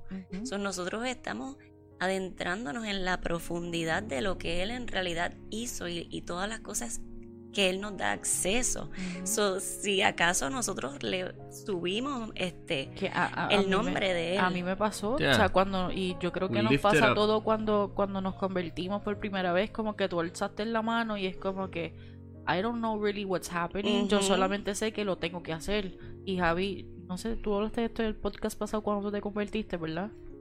O en algún momento. En algún momento. que, que cuando eh, Javi se, se convirtió, pues él sintió like, y él vio, él tuvo experiencias sobrenaturales mientras estaba y él fue al altar, pues porque si no lo hacía era como que. Dude, No, sí, no ¿qué lo más hacía, quieres? Yo sentía que iba a morir ahí mismo. Yo me estaba degitiendo ya, como que. yo iba a llegar a, en, eh, o llegaba yo, llegaba líquido allá o algo. Pero, pero de que yo iba a llegar, iba a llegar. O sea, es como que, eh, y, y es como, en ese momento, ni tan, no hay nadie que te explique. Si no es el Espíritu Santo, ¿quién? O sea, Exacto. Obviamente tiene que entrar el Espíritu Santo, tiene que entrar Jesús a decirte y a pasarte la mano como que y a comenzar a revelarte porque a lo mejor la iglesia no tiene el momento, no tiene la capacidad o el entendimiento. Yeah. para poder sentar a cada persona que deberían, yes, I'm sorry, sí deberían, pero no todas tienen eso. Que Ujú. algo, algo que yo quería traer de, de que menciona del espíritu es que nosotros la tenemos tan fácil ahora y por eso quise traer el Viejo Testamento y quise traer a Abraham porque en esos tiempos donde pues se supone sí estaba el espíritu pero no era como que todo el mundo lo tenía Exacto. so, básicamente nosotros la tenemos fácil ahora alguien como Abraham que tenía que confiar no tenía el espíritu con él básicamente O que no había Y- nadie explicando y lo no, que no era. había nadie explicándole lo que era simplemente Ni la Biblia tenía tampoco. Ey, me, me habló y es como que. oh, Sí, ni ok, la Biblia. Oh, ok. la Biblia. Y seguí caminando y obedecí. Mira qué grande era su fe. Ya. Ujú. Qué grande era su fe en ese momento que pues vino a... Tú estás parado, por ejemplo, estás solo en tu casa. estás durmiendo y de momento... Psst, hey, mira, deja todo lo que tienes. Deja todo, coge tu familia y arranca para tal lado y haz lo que te estoy diciendo en tal punto, te prometo estas tierras, te prometo esto y te prometo lo otro. ¿Qué tú vas a hacer en ese momento? Yep. O sea, cuando yo- no tienes el Y espíritu, que no él tienes estaba nada. bien establecido. Ujú. O sea, Él estaba bien establecido. ¿Qué tú vas a hacer? Es como que, pues. pues Mira, pero, pero una confirmación, es No, que, ah, ajá. imagínate, es una loquera. Pero terminé la casa ya, allí. o sea, no- nosotros Sí, la Galaxy. tenemos fácil. Nosotros la tenemos más fácil. Pues yo, yo me imagino en esa posición. Y es como que ahora que conozco de Dios y conozco todo, pues, pues, pues sí confío. E incluso Pero- la pero- tenemos, la tenemos pero más fácil aquí, pero hay, hay países que todavía no pueden practicar lo que nosotros practicamos, no pueden hablar lo que nosotros hablamos. Si sacan una Biblia, los matan. O sea, hay muchos países que todavía viven bajo, Yes. bajo este eh, fear, que, o sea, que yo no puedo practicar lo que yo creo, que yo no puedo. Este, una vez creo que, no me acuerdo quién fue, pero que, que habló sobre una experiencia en su iglesia, donde vino una, una muchacha, yo no sé si fuiste tú, no, yo creo que no fuiste tú porque fue una... Anyway, este, que vino una, una mujer este de, de árabe y que ella quería convertirse, entonces que ella venía a la iglesia a escondidas de su familia, porque si la familia se enteraba, la deshonran completamente. Sea, y, y es, y es una realidad. So, Recuerdo la historia, no sé quién nos las dijo. pero- ¿Verdad que sí? Sí. Pero entonces, y nosotros lo tenemos tan fácil como yo poder hablar ahora mismo en un podcast e irme live y nos fuimos. Pero hay personas que no tienen ese, ese, eh, esa oportunidad. So. ¿Qué pasó? Eche, que tengo un texto aquí. Pero, y lo mismo que ahorita estábamos hablando, yo iba, iba a traer también a el ejemplo de Moisés. Ujú. Elías, tú que tienes el huerto. Si tú un día sales para allá para el huerto y empieza a quemarse una de las plantas y a hablarte. Mm. Digo, ya, ya a mí me están pa- a mí me están pasando una serie Ya de mismo cosas en le el huerto. pasa. Tú sabes, cuando yo entro al huerto, el huerto tenía un, un, un- un propósito, en el camino lo fui, o sea, la revelación de esto se me fue abriendo delante de mí. Y yo estoy teniendo unas experiencias bien serias allí en el huerto. En otros días estaba orando y, y- y estaba intercediendo, que es, una, que es un evento espiritual. La intercesión es un asunto espiritual. La oración La oración es un asunto es espiritual. mística. Sorry. y no voy a entrar. Lo tengo Sí, por es ahí, el- lo que es el Es Mystic que Prayer. sí, entra en eso El porque ese es el Prayer. tema. El Mystic Sí. Prayer. Mystic Prayer es cuando tú estás, cuando tú entras a los cielos y estás trabajando con los asuntos eh, de los cielos, en el diseño de los cielos. Entonces estaba intercediendo por, por dos personas en específico. Y, y lo que me empieza a pasar físicamente, físicamente, es que empieza un viento como si fuese un vortex alrededor del huerto, o sea, dentro del huerto, pero alrededor del huerto. Empieza a, a darse, como si fuera un, un- un- un tornado, like, pero fuerte, ¿ok? Fuerte, obviamente. Ya yo estaba experimentando una serie de cosas en el espíritu, estaba, estaba viendo un- una serie de cosas, estaba trabajando una serie de cosas en la corte de los cielos y todos los asuntos. Al otro lado del velo. al otro lado del velo y están pasando estas cosas en el huerto, ¿ok? Están pasando físicamente. Y a mí me están pasando una serie de cosas. Ahorita estaba contando a France cosas literalmente que me están pasando físicas que las estoy viendo. Mis ojos están siendo abiertos, no desde ahora, desde hace un tiempo. Están siendo abiertos a cosas físicas. Se están manifestando físicamente. Este, pero tú lo haces entrando, tú lo haces conociendo a Dios, porque el deseo primero es conocer a Dios, no es estar. Es, es que eso no se da si no está la unión. Por eso. Si no por está esa unión, esa puedes- unión puedes- genuina. fíjate, tú puedes tomar los principios y por los principios que tienen la vida de Dios hay cosas que se van a manifestar. Pero la dinámica y el funcionamiento de esto, tú no lo vas, tú no vas a operar en ello porque acuérdate que nosotros tenemos una autoridad este, delegada de acuerdo a lo que se nos ha dado. En la medida que nosotros trabajamos con lo que se nos dio, pues entonces se nos expande radio de, de nosotros trabajar y tener autoridad Claro. sobre esas cosas. ¿Me entiendes? Es como, como lo primero que Dios te da, tu relación con Él. ¿Me entiendes? Tu relación contigo, con tu cuerpo, con tu alma, cómo tú vas poniendo en orden eso, con tu familia, con tu comunidad, con tu territorio. ¿Me entiendes? Tú, no- una de las cosas que ustedes saben que yo enseño, tú no puedes estar intercediendo por el territorio si tú no has bregado por este territorio, intercediendo por este. Y eso es un evento completamente espiritual. ¿Entiendes? Se So- tiene que empezar contigo so para los que no- físicamente, Ujú. sí, no. Exacto. So física, Es sí, como no. lo de las misiones. No. Eso me acuerda a Amparito. Am- eh, Pastor Amparito nos había enseñado, este, realmente era un chiste, Pero que ella, ellos decían como que yo tenía una persona, había una persona que decía, ah, que ellos sentían que Dios le estaba diciendo, vete a la China, vete a la China, vete a la China. Pues esta persona se fue a la China y cuando se llega a, la Ch- a China le fue todo mal, nada le salió bien y cuando llega allá le dice a Dios, pero Dios tú me mandaste a la China porque entonces todo me está saliendo mal. Y Dios le dice, pero es que yo te mandé a la China vecina tuya, no a China. So- So es como que... Y que cuando tú conoces a Dios y te das cuenta que aquí es que entra lo de Dios es un Dios de orden.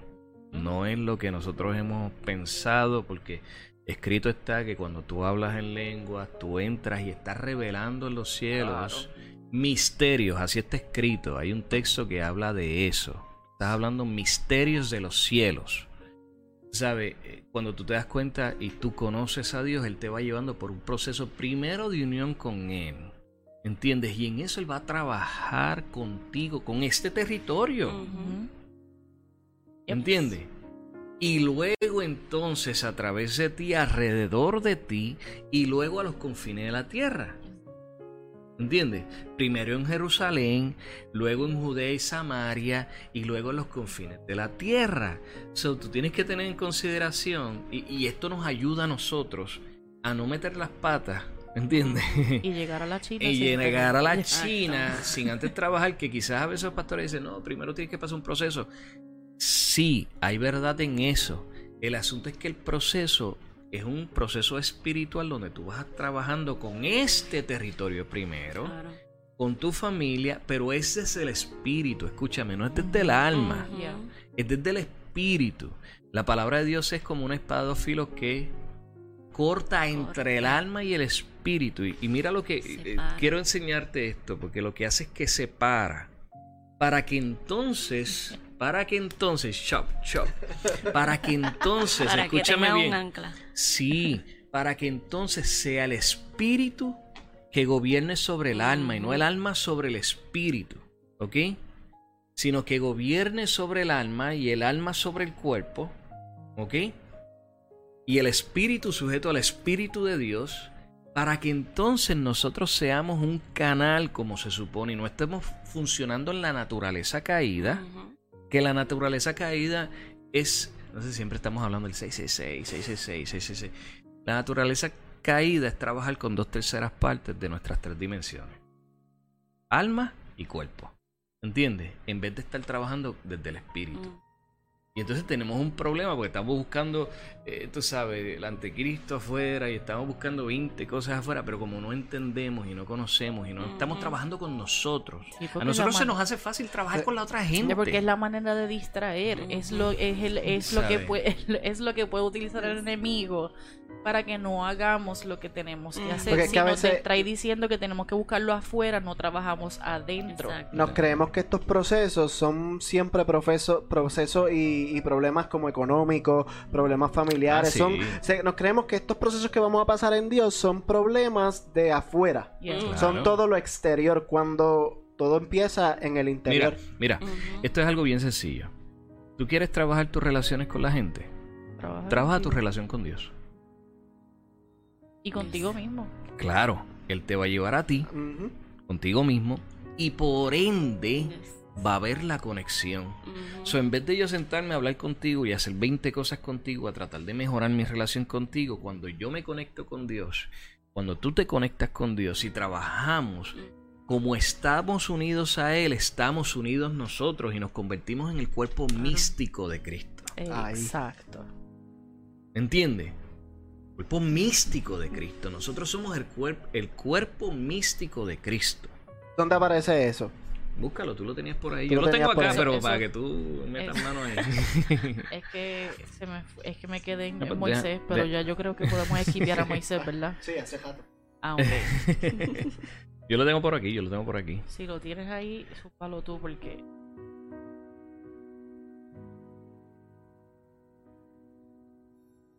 Eh, lo vamos a ver en diferentes, en diferentes versos cuando habla de nosotros la iglesia o la asamblea. como ¿Que el somos cuerp- qué? El cuerpo místico de Cristo. ¿Ok? Ahora más bien, ahora bien, vosotros sois el cuerpo de Cristo y cada uno individualmente un miembro de él. Ese es este 1 Corintios 12, 27. Eh, yo tengo aquí un montón de textos. Había uno que lo decía exactamente. así. Exactamente. Lo estoy Es que hay muchos aquí. que dicen cosas parecidas, pero hay uno que lo dice ahí.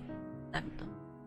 Yo lo voy a buscar aquí E rapidito. incluso si, si vamos de nuevo a, a Efesios, que le había leído al principio, mala mía. Javi, por salirme del micrófono, este, que decía ese misterio que en otras generaciones no se le ha dado a conocer a los seres humanos, ahora se les ha revelado por el Espíritu a los santos apóstoles y profetas de Dios, nosotros.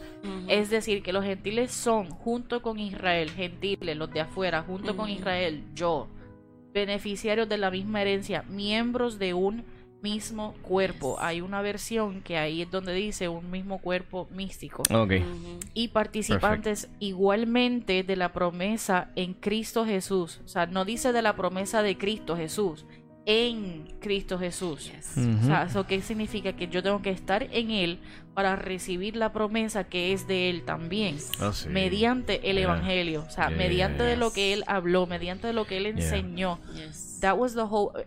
No sé por qué estoy hablando tanto en inglés hoy, pero... Estamos eh, en el Spanglish ahí. Sí. Ese fue el punto de venir de Jesús venir como niño. Jesús pudo haber venido como un varón hecho y derecho, pero vino como un niño, como un bebé. O sea, su, su concepción fue mística. Yes. O sea, eh, eh, Dios vino, el ángel vino y le dijo a, a- a María, tú vas a estar embarazada del Hijo de. Dios. O sea, No, y- yo y como María. Y- ¿qué? Y se nos da el acceso a nosotros, por medio de Cristo Jesús, a nacer de nuevo. Exacto. ¿Entiendes? Un so, proceso eh, eh, eso místico. Un proceso fue un proceso místico, místico. por ese- ¿Qué más místico que una mujer? Hacemos, mira, hacemos como Nicodemo. Lo conoce todo, pero no conoce nada. Mm. Ajá. ¿Entiendes? Y de eso hay Porque- mucho. Claro, porque estamos tan, tan entendidos en la palabra, Exacto. ¿entiendes? En lo que hace lógica. En lo que hace sentido, ¿me entiendes? En cómo lo podemos ver a través de nuestros Cuando- ojos en este asunto. Cuando de hecho, yo creo que son nuestros ojos. Nosotros realmente vemos al revés. right? Oye, Nosotros, Sí. eh, sí, y esto es revés. científico, lo pueden buscar. ya. Nosotros las imágenes, nuestra mente las transfiere, pero realmente nosotros vemos todo al revés. Yes. Todo es boca abajo y nosotros, nuestra mente lo toma de una manera, el, el ojo eh, lo toma de una manera en que lo cambia, lo absorbe Claro. y entonces podemos ver las cosas derecho. Realmente Claro. todo nosotros lo vemos, eh, cuando entra la información a, nuestra, a nuestro ojo, es al revés. Yes. Entonces es lo mismo, happening all over again. O sea, este, no, todo es al revés, pero entonces Yes. nuestra lógica lo cambia. Claro, Yeah. claro. Y yo estaba, es funny porque me acabo de acordar que yo te he hablado de esto, que yo vi un programa que estaba explicando el funcionamiento del cerebro. Esto no es un programa cristiano, es un programa Oh, yeah. científico. Y estaba diciendo que el, que el cerebro todo el tiempo está llenando información. Ve algo, pero llena unos espacios para que lo que estás viendo tenga sentido. Y uno de los ejemplos que ellos dan es el que ellos dieron en el programa. Fue de tú estás, por ejemplo, eh, bajándote del carro y vas a entrar a un supermercado. Tú estás en el, en el estacionamiento y tú estás viendo carros, estás eh, viendo personas con el carrito y todo esto. Y de momento tú ves a una persona flotando por el aire. Tú no la vas a ver flotando tu mente, tú, tú, tú vas a ver la persona flotando y tu mente automáticamente va a ajustar lo que estás viendo a algo que le haga sentido. Por ende, tú la viste flotando, pero cuando esa información llega aquí, ya llega con la persona Caminando, para que eso le haga sentido a la mente. Por eso es que la renovación de la mente es uno este Bien importante. cambiar la forma de, de tú recibir la información. Exacto. Porque si, si no, nunca vamos a ver las cosas como en realidad son. Interesante porque entonces eso nos deja saber que nosotros todo el tiempo tenemos experiencia espiritual Yes. ocurriendo frente a nosotros. Lo que pasa es que estamos tan sumergidos en lo que hace sentido y no hemos limpiado nuestro, nuestros ojos, Nuestra nuestro vida. ojo, Yes. nuestra vida. ¿Entiendes? No hemos sacado la viga, ni la paja, ni nada de eso. Por ende, nosotros, lo que no. Lo, lo que, lo que es espiritual, nosotros simple y sencillamente lo cancelamos automáticamente antes de inclusive de, de, de razonarlo. Darle break. ¿Me entiendes? Sí, lo como tú dices. Es que es bien interesante que traiga esa parte científica con lo que llamamos místico y espiritual, que generalmente hacen un clash y para la gente no pega ni hace sentido. Cuando Claro. al contrario. Cuando es todo No, lo pero, contrario. eh. Ujú. Uno tiene que aprender un poco de física cuántica. Yo no soy ni un, ningún experto, yo soy un rookie, pero una de las cosas que la física cuántica eh, eh, está haciendo es que está abriendo la posibilidad de dimensiones. Y ya eso estaba en la Biblia. ¿Ok? Está en Y la eso- Biblia. Y eso que acabas de decir simplemente lo sé por Big Bang Theory en la serie. ¿Me, me entiendes? Pero entonces No es está una serie eh, está, Bazinga. está- está hablando, está hablando de la posibilidad de dimensiones y lo otro es que también se abre la posibilidad de que el pasado, el presente y el futuro está ocurriendo al mismo tiempo. Y esto es bien loco, pero es bien interesante al mismo tiempo porque esto yo lo escuché hace muchos años atrás cuando yo estaba en el Colegio Bíblico Pentecostal en Puerto Rico, que ahora es el Universidad Teológica, eh, que Jesús está muriendo ahora mismo todo el tiempo. ¿Ok? So, eso conecta esto, conecta con esto otro. Claro. So, la muerte de Jesús está ocurriendo ahora mismo por nosotros, ¿me Pero entiendes? es que también, eh, eh, para mí cuando yo leí eso, yo hice como que estaba, porque yo siempre he pensado y yo siempre he tenido muchas cosas que son media ding dong, pero eh, siempre yo pensaba, pero si en China es una hora y aquí es otra, like ellos están en el futuro, nosotros en el presente, pero todos estamos a la misma vez funcionando. Which is So- interesting, porque abre la posibilidad, y esto es un problema para, para quizás est- educadores, estudiosos, etcétera, etcétera, cómo Moisés entonces habla de la creación y cómo habla de su muerte. ¿Me entiende? Desde donde él está viendo la creación y desde donde él está viendo lo que va a suceder con él. Cuando Jesús se transfigura, ¿a quién trae? Por eso. nosotros podemos seguir. Transfiguración, otra experiencia Seguir. mística, by the way. Jesús, Jesús se aparece porque el texto dice cuando se aparece a los discípulos, es bien interesante que da el detalle de que todo estaba cerrado y él se aparece. ¿Sabe? Eh, eh, cuando estaba en el borde, al punto del precipicio, que la gente lo quería matar, ¿tú crees que él le dijo a la gente, ay, perdón, pues déjame, déjame un pasar, dame un dame un break"? brequecito? ¿Tú no crees que él literalmente pasa a través de la gente? ¿Entiendes? O sea, tú tienes que tener en consideración y abrirte a la posibilidad de que todas estas locuras que se entienden por el espíritu, y tú tienes un texto Sí, lo voy a usar para my finishing statement. Estoy guardando. para el mic drop, para el mic drop.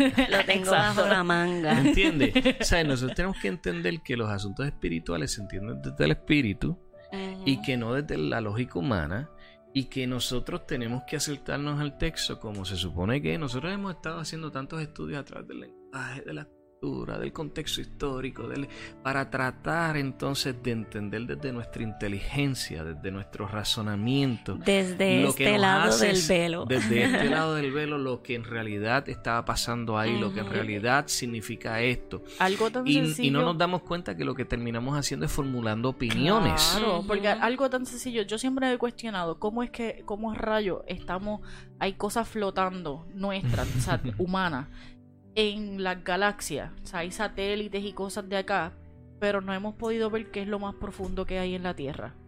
No hemos podido llegar a lo más profundo en donde vivimos, pero ya en, la, eh, ya en las galaxias hay cosas. De hecho, el océano no sabemos, no sabemos lo que cuán hay. en- profundo es. no, sa- So, no está explorado Hello, completamente.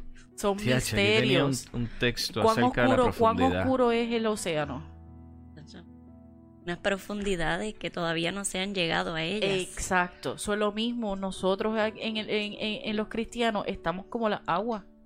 Sí. O sea, estamos sumergidos, estamos ahí, pero estamos en la orillita.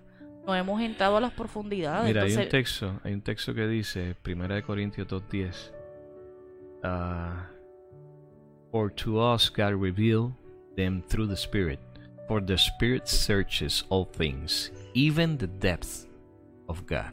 Eh, La profundidad de Dios.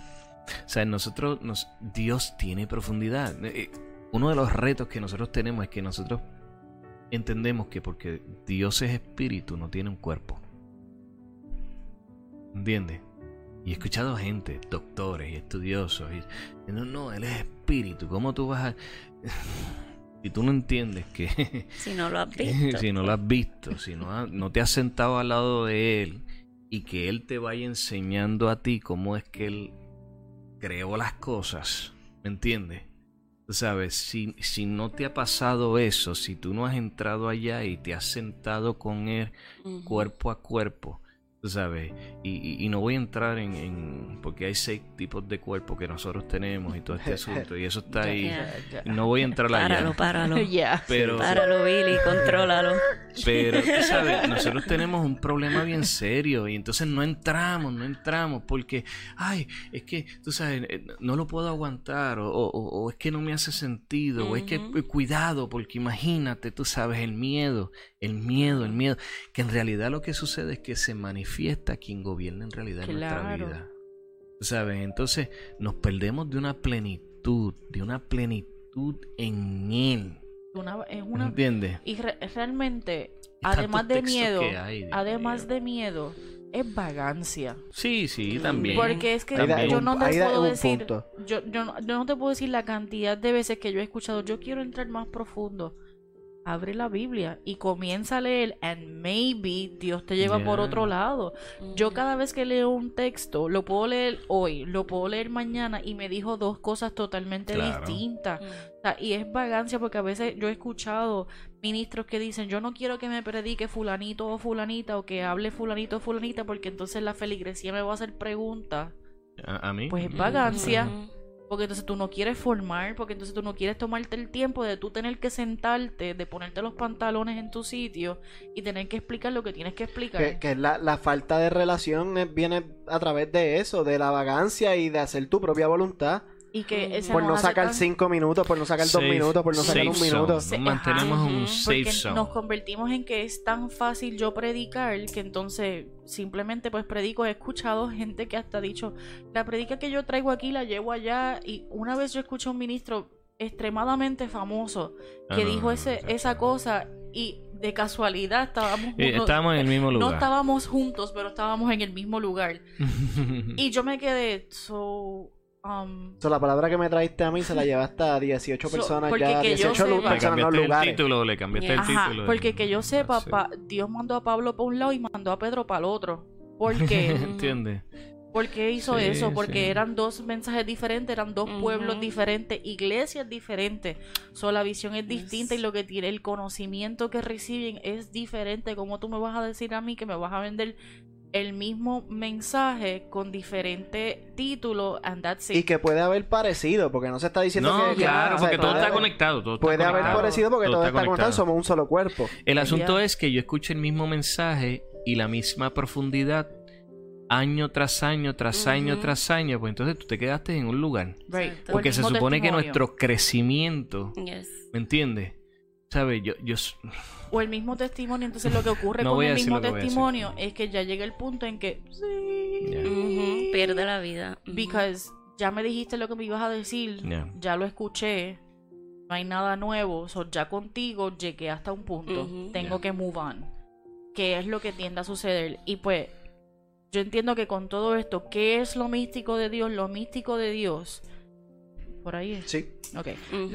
Lo místico de Dios son las experiencias, es el acercarte a Dios, es el tú permitirte tener relación con Dios, es tú permitirte abrir y expandir tu mente, renovar tu mente, para que tú puedas entonces tener una relación de intimidad, de comunión.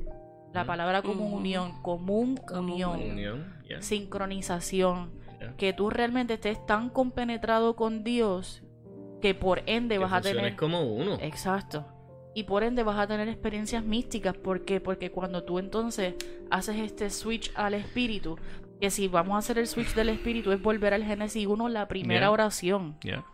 La tierra estaba desordenada y vacía y el espíritu de Dios estaba sobre las aguas. O sea, está, el espíritu está sobre nosotros, pero entonces cuánto nosotros queremos accesarlo, cuánto nosotros queremos estar unidos con él para entonces poder funcionar con él. Si nosotros poder- estamos en unión, vamos a revelar la profundidad de Dios. Amén.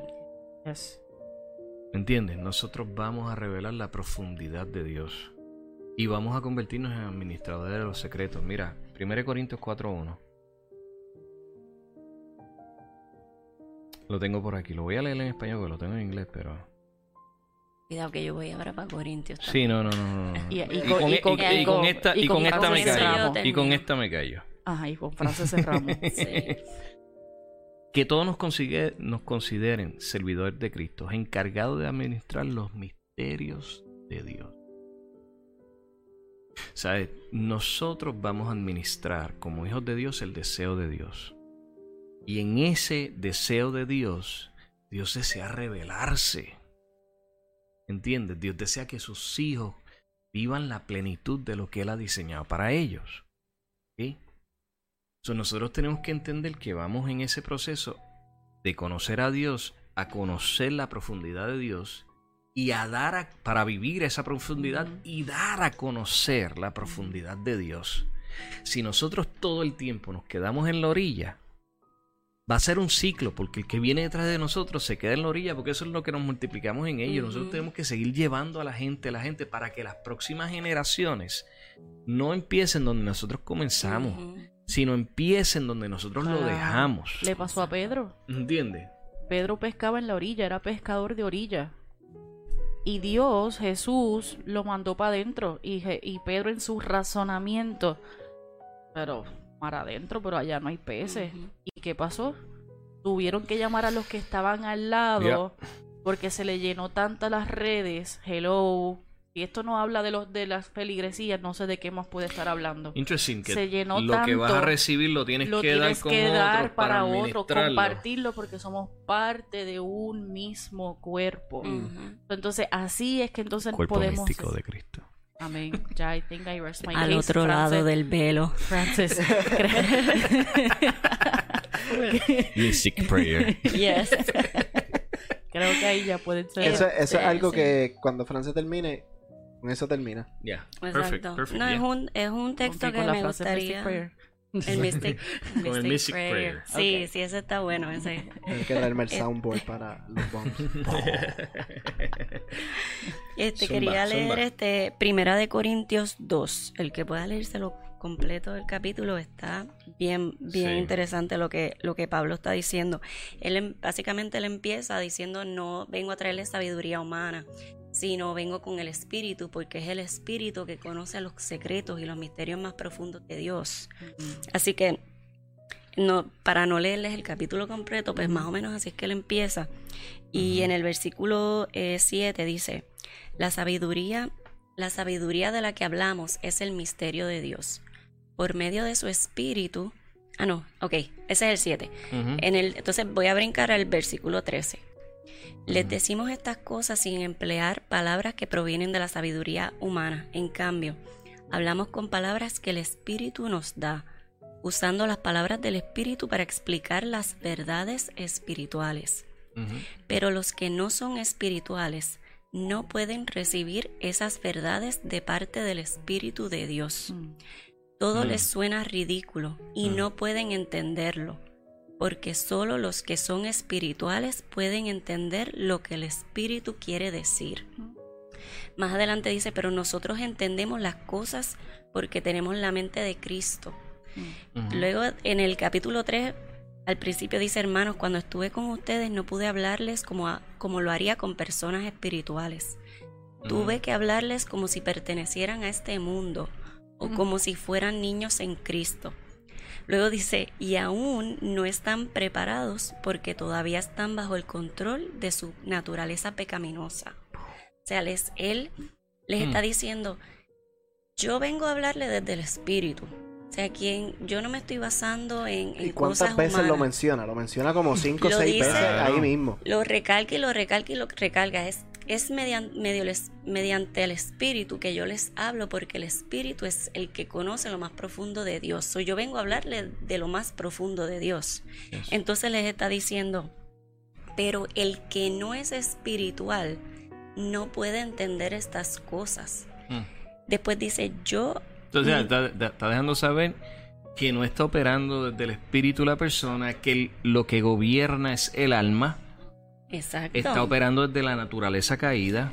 Exacto. So, no desde puede- su naturaleza pecaminosa, dice. Sí, so, no puede entender lo que el espíritu quiere decir. Y no lo puede entender, punto. Tú tienes que buscar ser una persona mística, una persona espiritual, abrirte al espíritu, porque si no, no vas a entender lo que quiere decirte. Entonces después, o sea, cuando él les dice, y, y todavía no están preparados, él les está hablando fuerte porque él entiende que, ok, Se supone que ustedes estén en son otra. niños, pero no pueden quedarse ahí. Se supone que estén en otra. Ya. Claro, y nosotros lo, eh, lo que hemos hecho, hemos bajado el estándar de lo que es ser seguidores de Cristo. Hemos bajado el estándar Ya. que Cristo y que Pablo continuó Ya. marcando. Se ha vuelto común el ser Para una ser persona. aceptados, para ser aprobados, Claro. para ser valorizados, porque nos interesa más en la aprobación, la valorización de la gente que la de Dios. Exactamente. Entonces ya es normal tú ser un cristiano y no ser espiritual y ser un niño y no querer ni tan siquiera Se entrar en el proceso de Se crecimiento. convierte en hacer y no ser.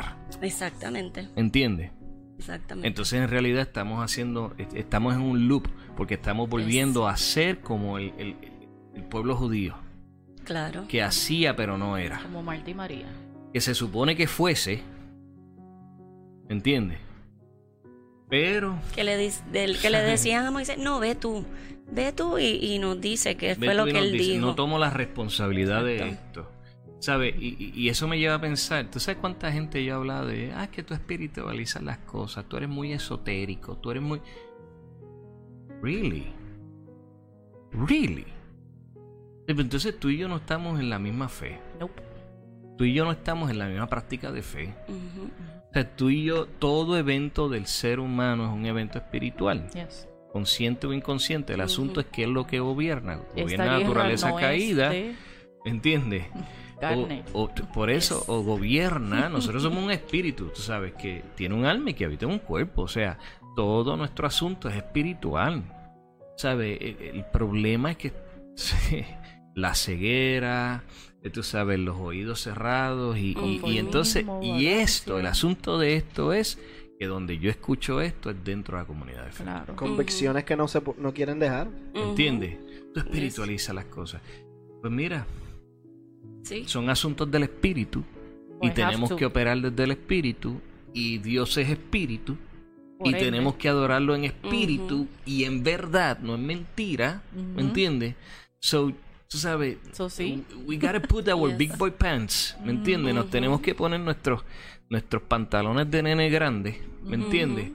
Y hacer lo que tenemos que hacer, porque nosotros no estamos aquí para ser aprobados por la gente. Ujú. Claro. ¿Me entiendes? Tanto que lo decimos y tanto que lo hablamos, pero a la hora de entrar en lo que, en lo que se supone que es nuestro, en el diseño de Dios, en los asuntos espirituales, nosotros tenemos un problema bien serio en, en cruzar, ¿me entiendes? En lanzarnos sin darnos Yes. cuenta. Entonces ta- ta- estamos esperando un aviamiento, que, que en Ujú. realidad, escúchame bien, porque el que espera un aviamiento es porque reconoce que lo que está está muerto, Ujú. Yes. ¿entiendes? ¿Sabe? Nosotros pasamos de muerte a vida ya. Hace O sea, rato. estamos vivos. Tú tienes que hacer el clic y entrar en este asunto. Y el avivamiento tiene que empezar aquí. Y el avivamiento no empieza en, la ti, iglesia, no es en la es comunidad aquí. de fe, eres tú. ¿me Aquí y en tu casa, después de que hay un avivamiento en tu casa, tú puedes ir y llevarlo a otro lugar. Impartirlo a otro lugar, ¿me entiendes? Tú sabes, hay- hay un sinnúmero de cosas aquí que nosotros... Y, y lo hemos hecho, escúchame bien, porque esta noche lo, lo que hemos hecho es meter los pies en el agua. En verdad, no hemos entrado en este asunto, Ujú. tú sabes, como nosotros lo hacemos. Este, pero tú tienes que pasar. Tienes Pasar que el velo. pasar el velo. Al otro lado del velo. ¿Entiendes? Tú tienes que pasar el Eso velo y entrar en este asunto. O sea, nuestras oraciones se convierten en monólogos. ¿Me entiendes? En monólogos que qué? Que salen desde nuestro deseo porque lo que queremos es que Él cumpla lo que nosotros entendemos que debe ser. Yes. O lo que nosotros queremos que Él cumpla. Yes. Como lo queremos.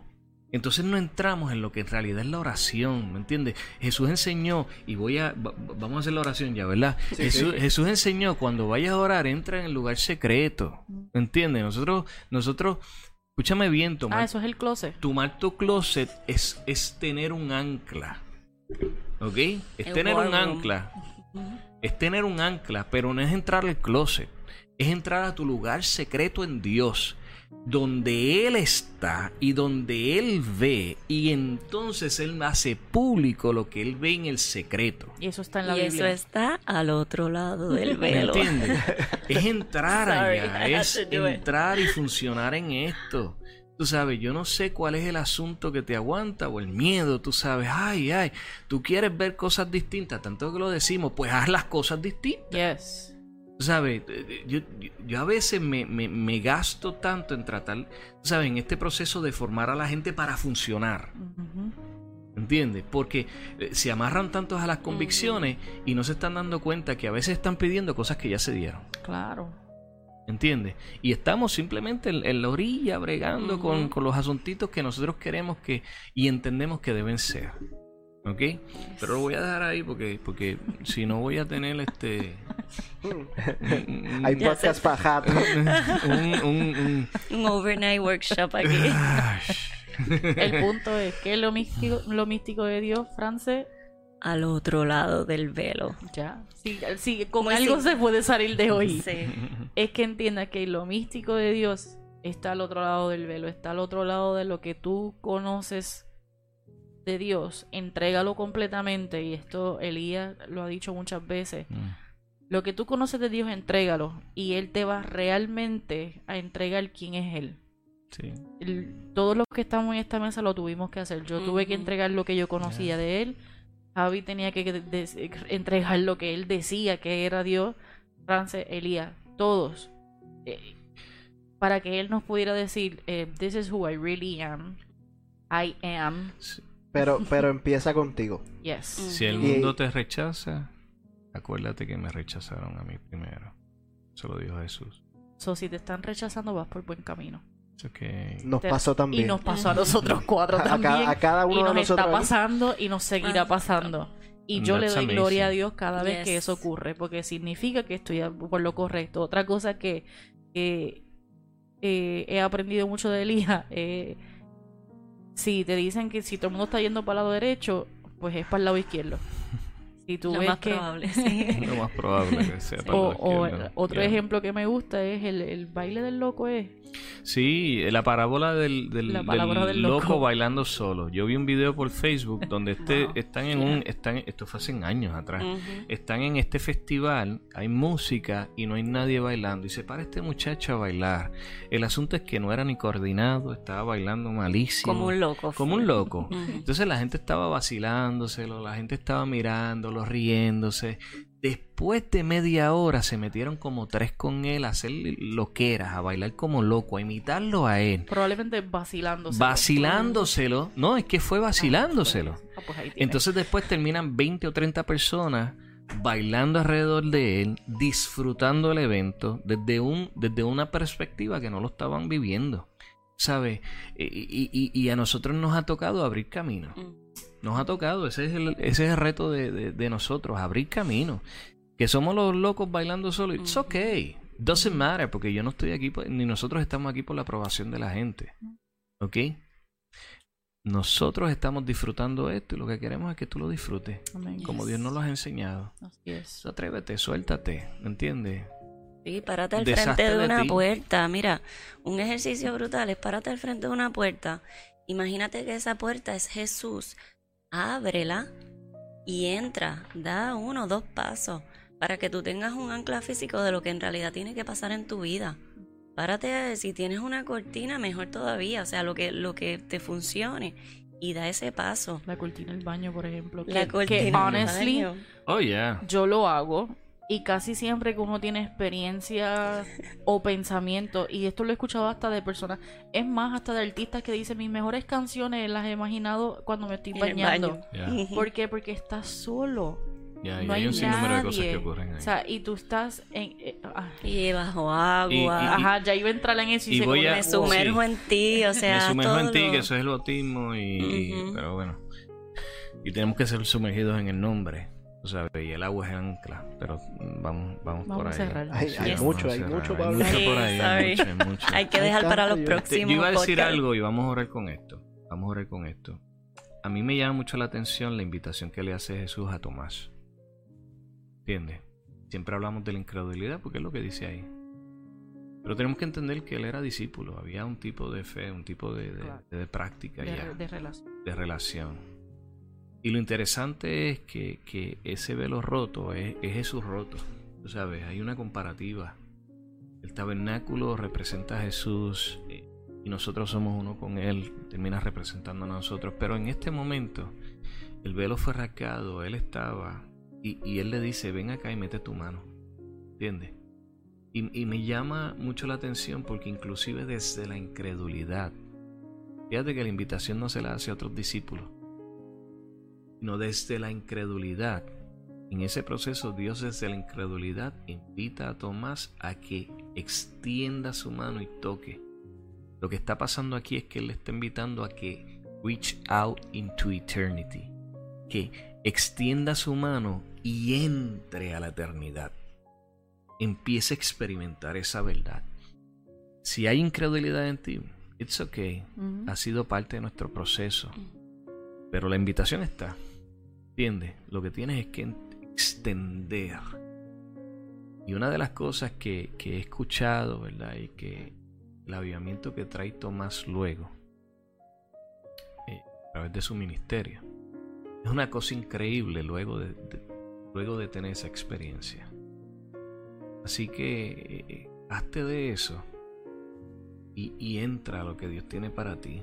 ¿Sabes? Las, tus preocupaciones no pueden ser las mismas año tras año, año tras año.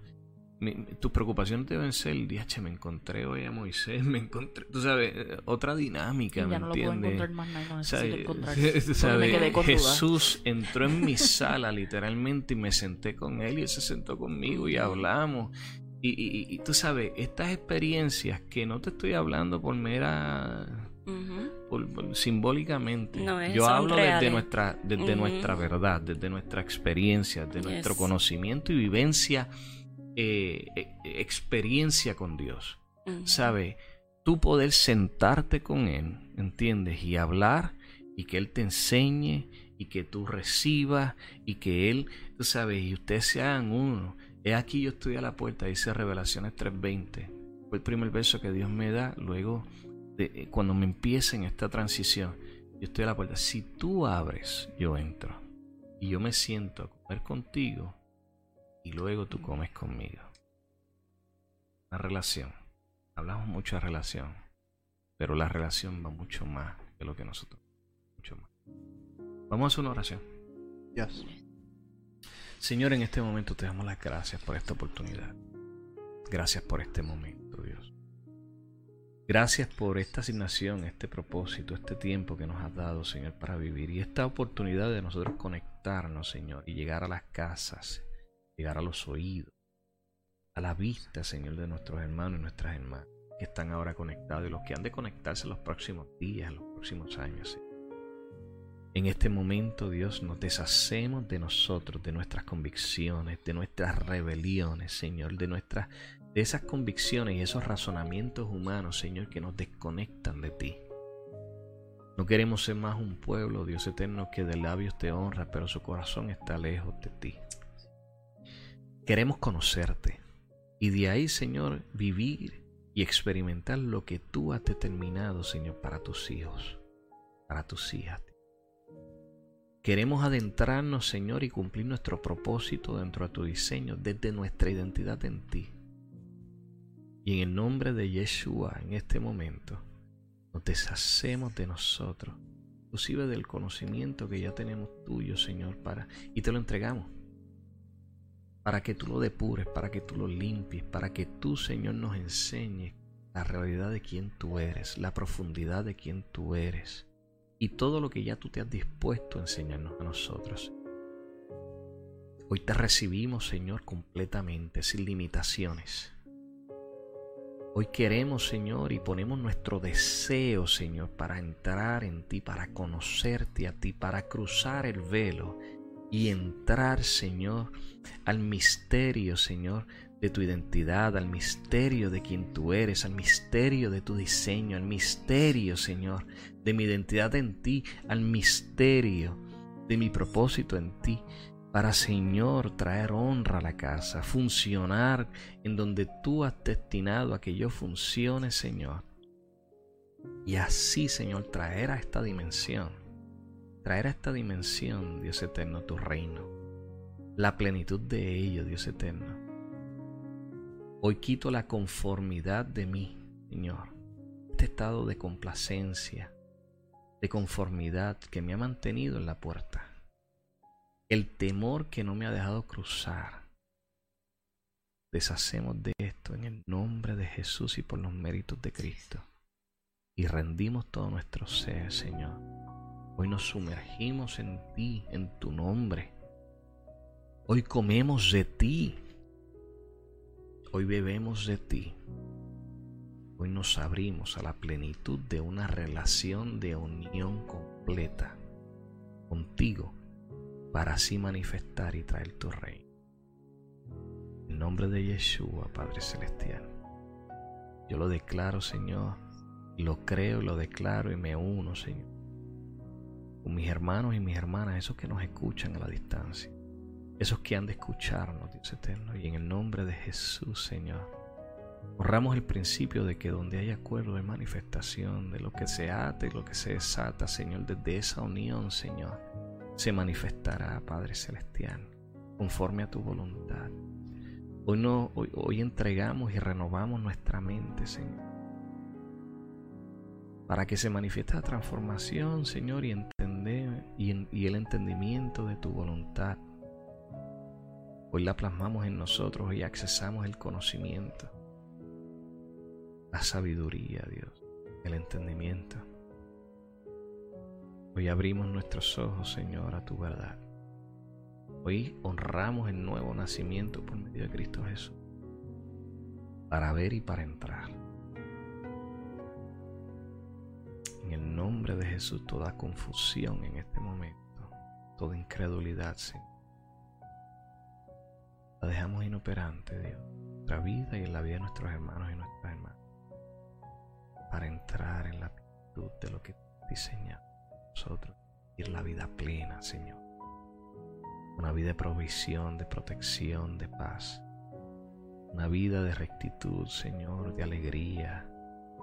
Una vida, Dios eterno, de justicia. Una vida de amor. Sin límites desde la eternidad nombre de Jesús. Y así restauraremos. Así restauraremos todas las cosas y nos ponemos, Señor, en orden con el tiempo, con lo que tú has de hacer en este territorio, Padre Celestial. Y tus hijos serán conocidos, porque traerán tu gloria y restaurarán todas las cosas, Señor, como tú has destinado, hombre de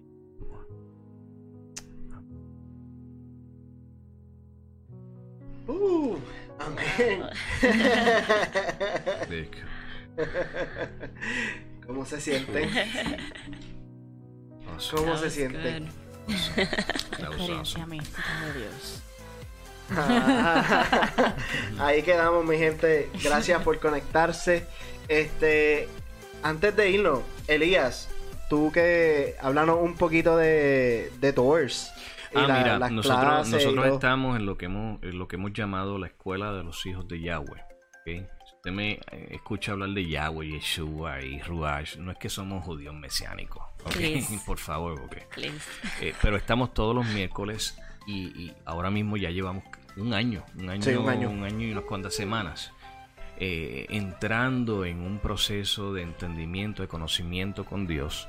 y nosotros estamos desarrollando ahora lo que es la escuela en línea.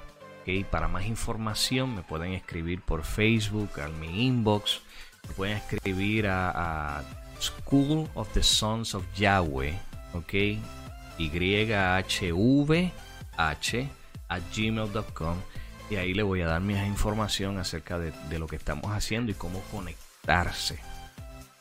Eh, para que usted empiece a ver este asunto y a funcionar en este asunto de una manera bien distinta y de una manera bien plena. Así que en estas próximas semanas, con el favor de Dios, ¿verdad? Estamos trabajando fuerte para abrir una, página introductoria por YouTube que va a ser abierta, ¿ok? Eh, si no en las próximas semanas, en los próximos meses, pero eso va a ser una página introductoria para que entonces pasemos a la página oficial que vamos a desarrollar de Doors, que ahora lo estamos haciendo por grupos privados de Facebook, pero que lo vamos a mover este, eh, para que entonces entres en lo que es la escuela de los hijos de Yahweh eh, y trabajemos con todos los asuntos que tenemos que trabajar. Y en mayo, el primer weekend de mayo, nosotros tenemos el 1 y el 2, un taller que va a ser overnight. Antes los llamaban este, vigilias. ¿Ok? Ah, Esto es un taller porque no es meramente nosotros sentarnos a escuchar a alguien, no, no tiene nada que ver con eso, es una interacción continua este, vamos a traer a Arun Bulchadani de, eh, de California. Eh, ya cuadramos con él, lo vamos a tener acá.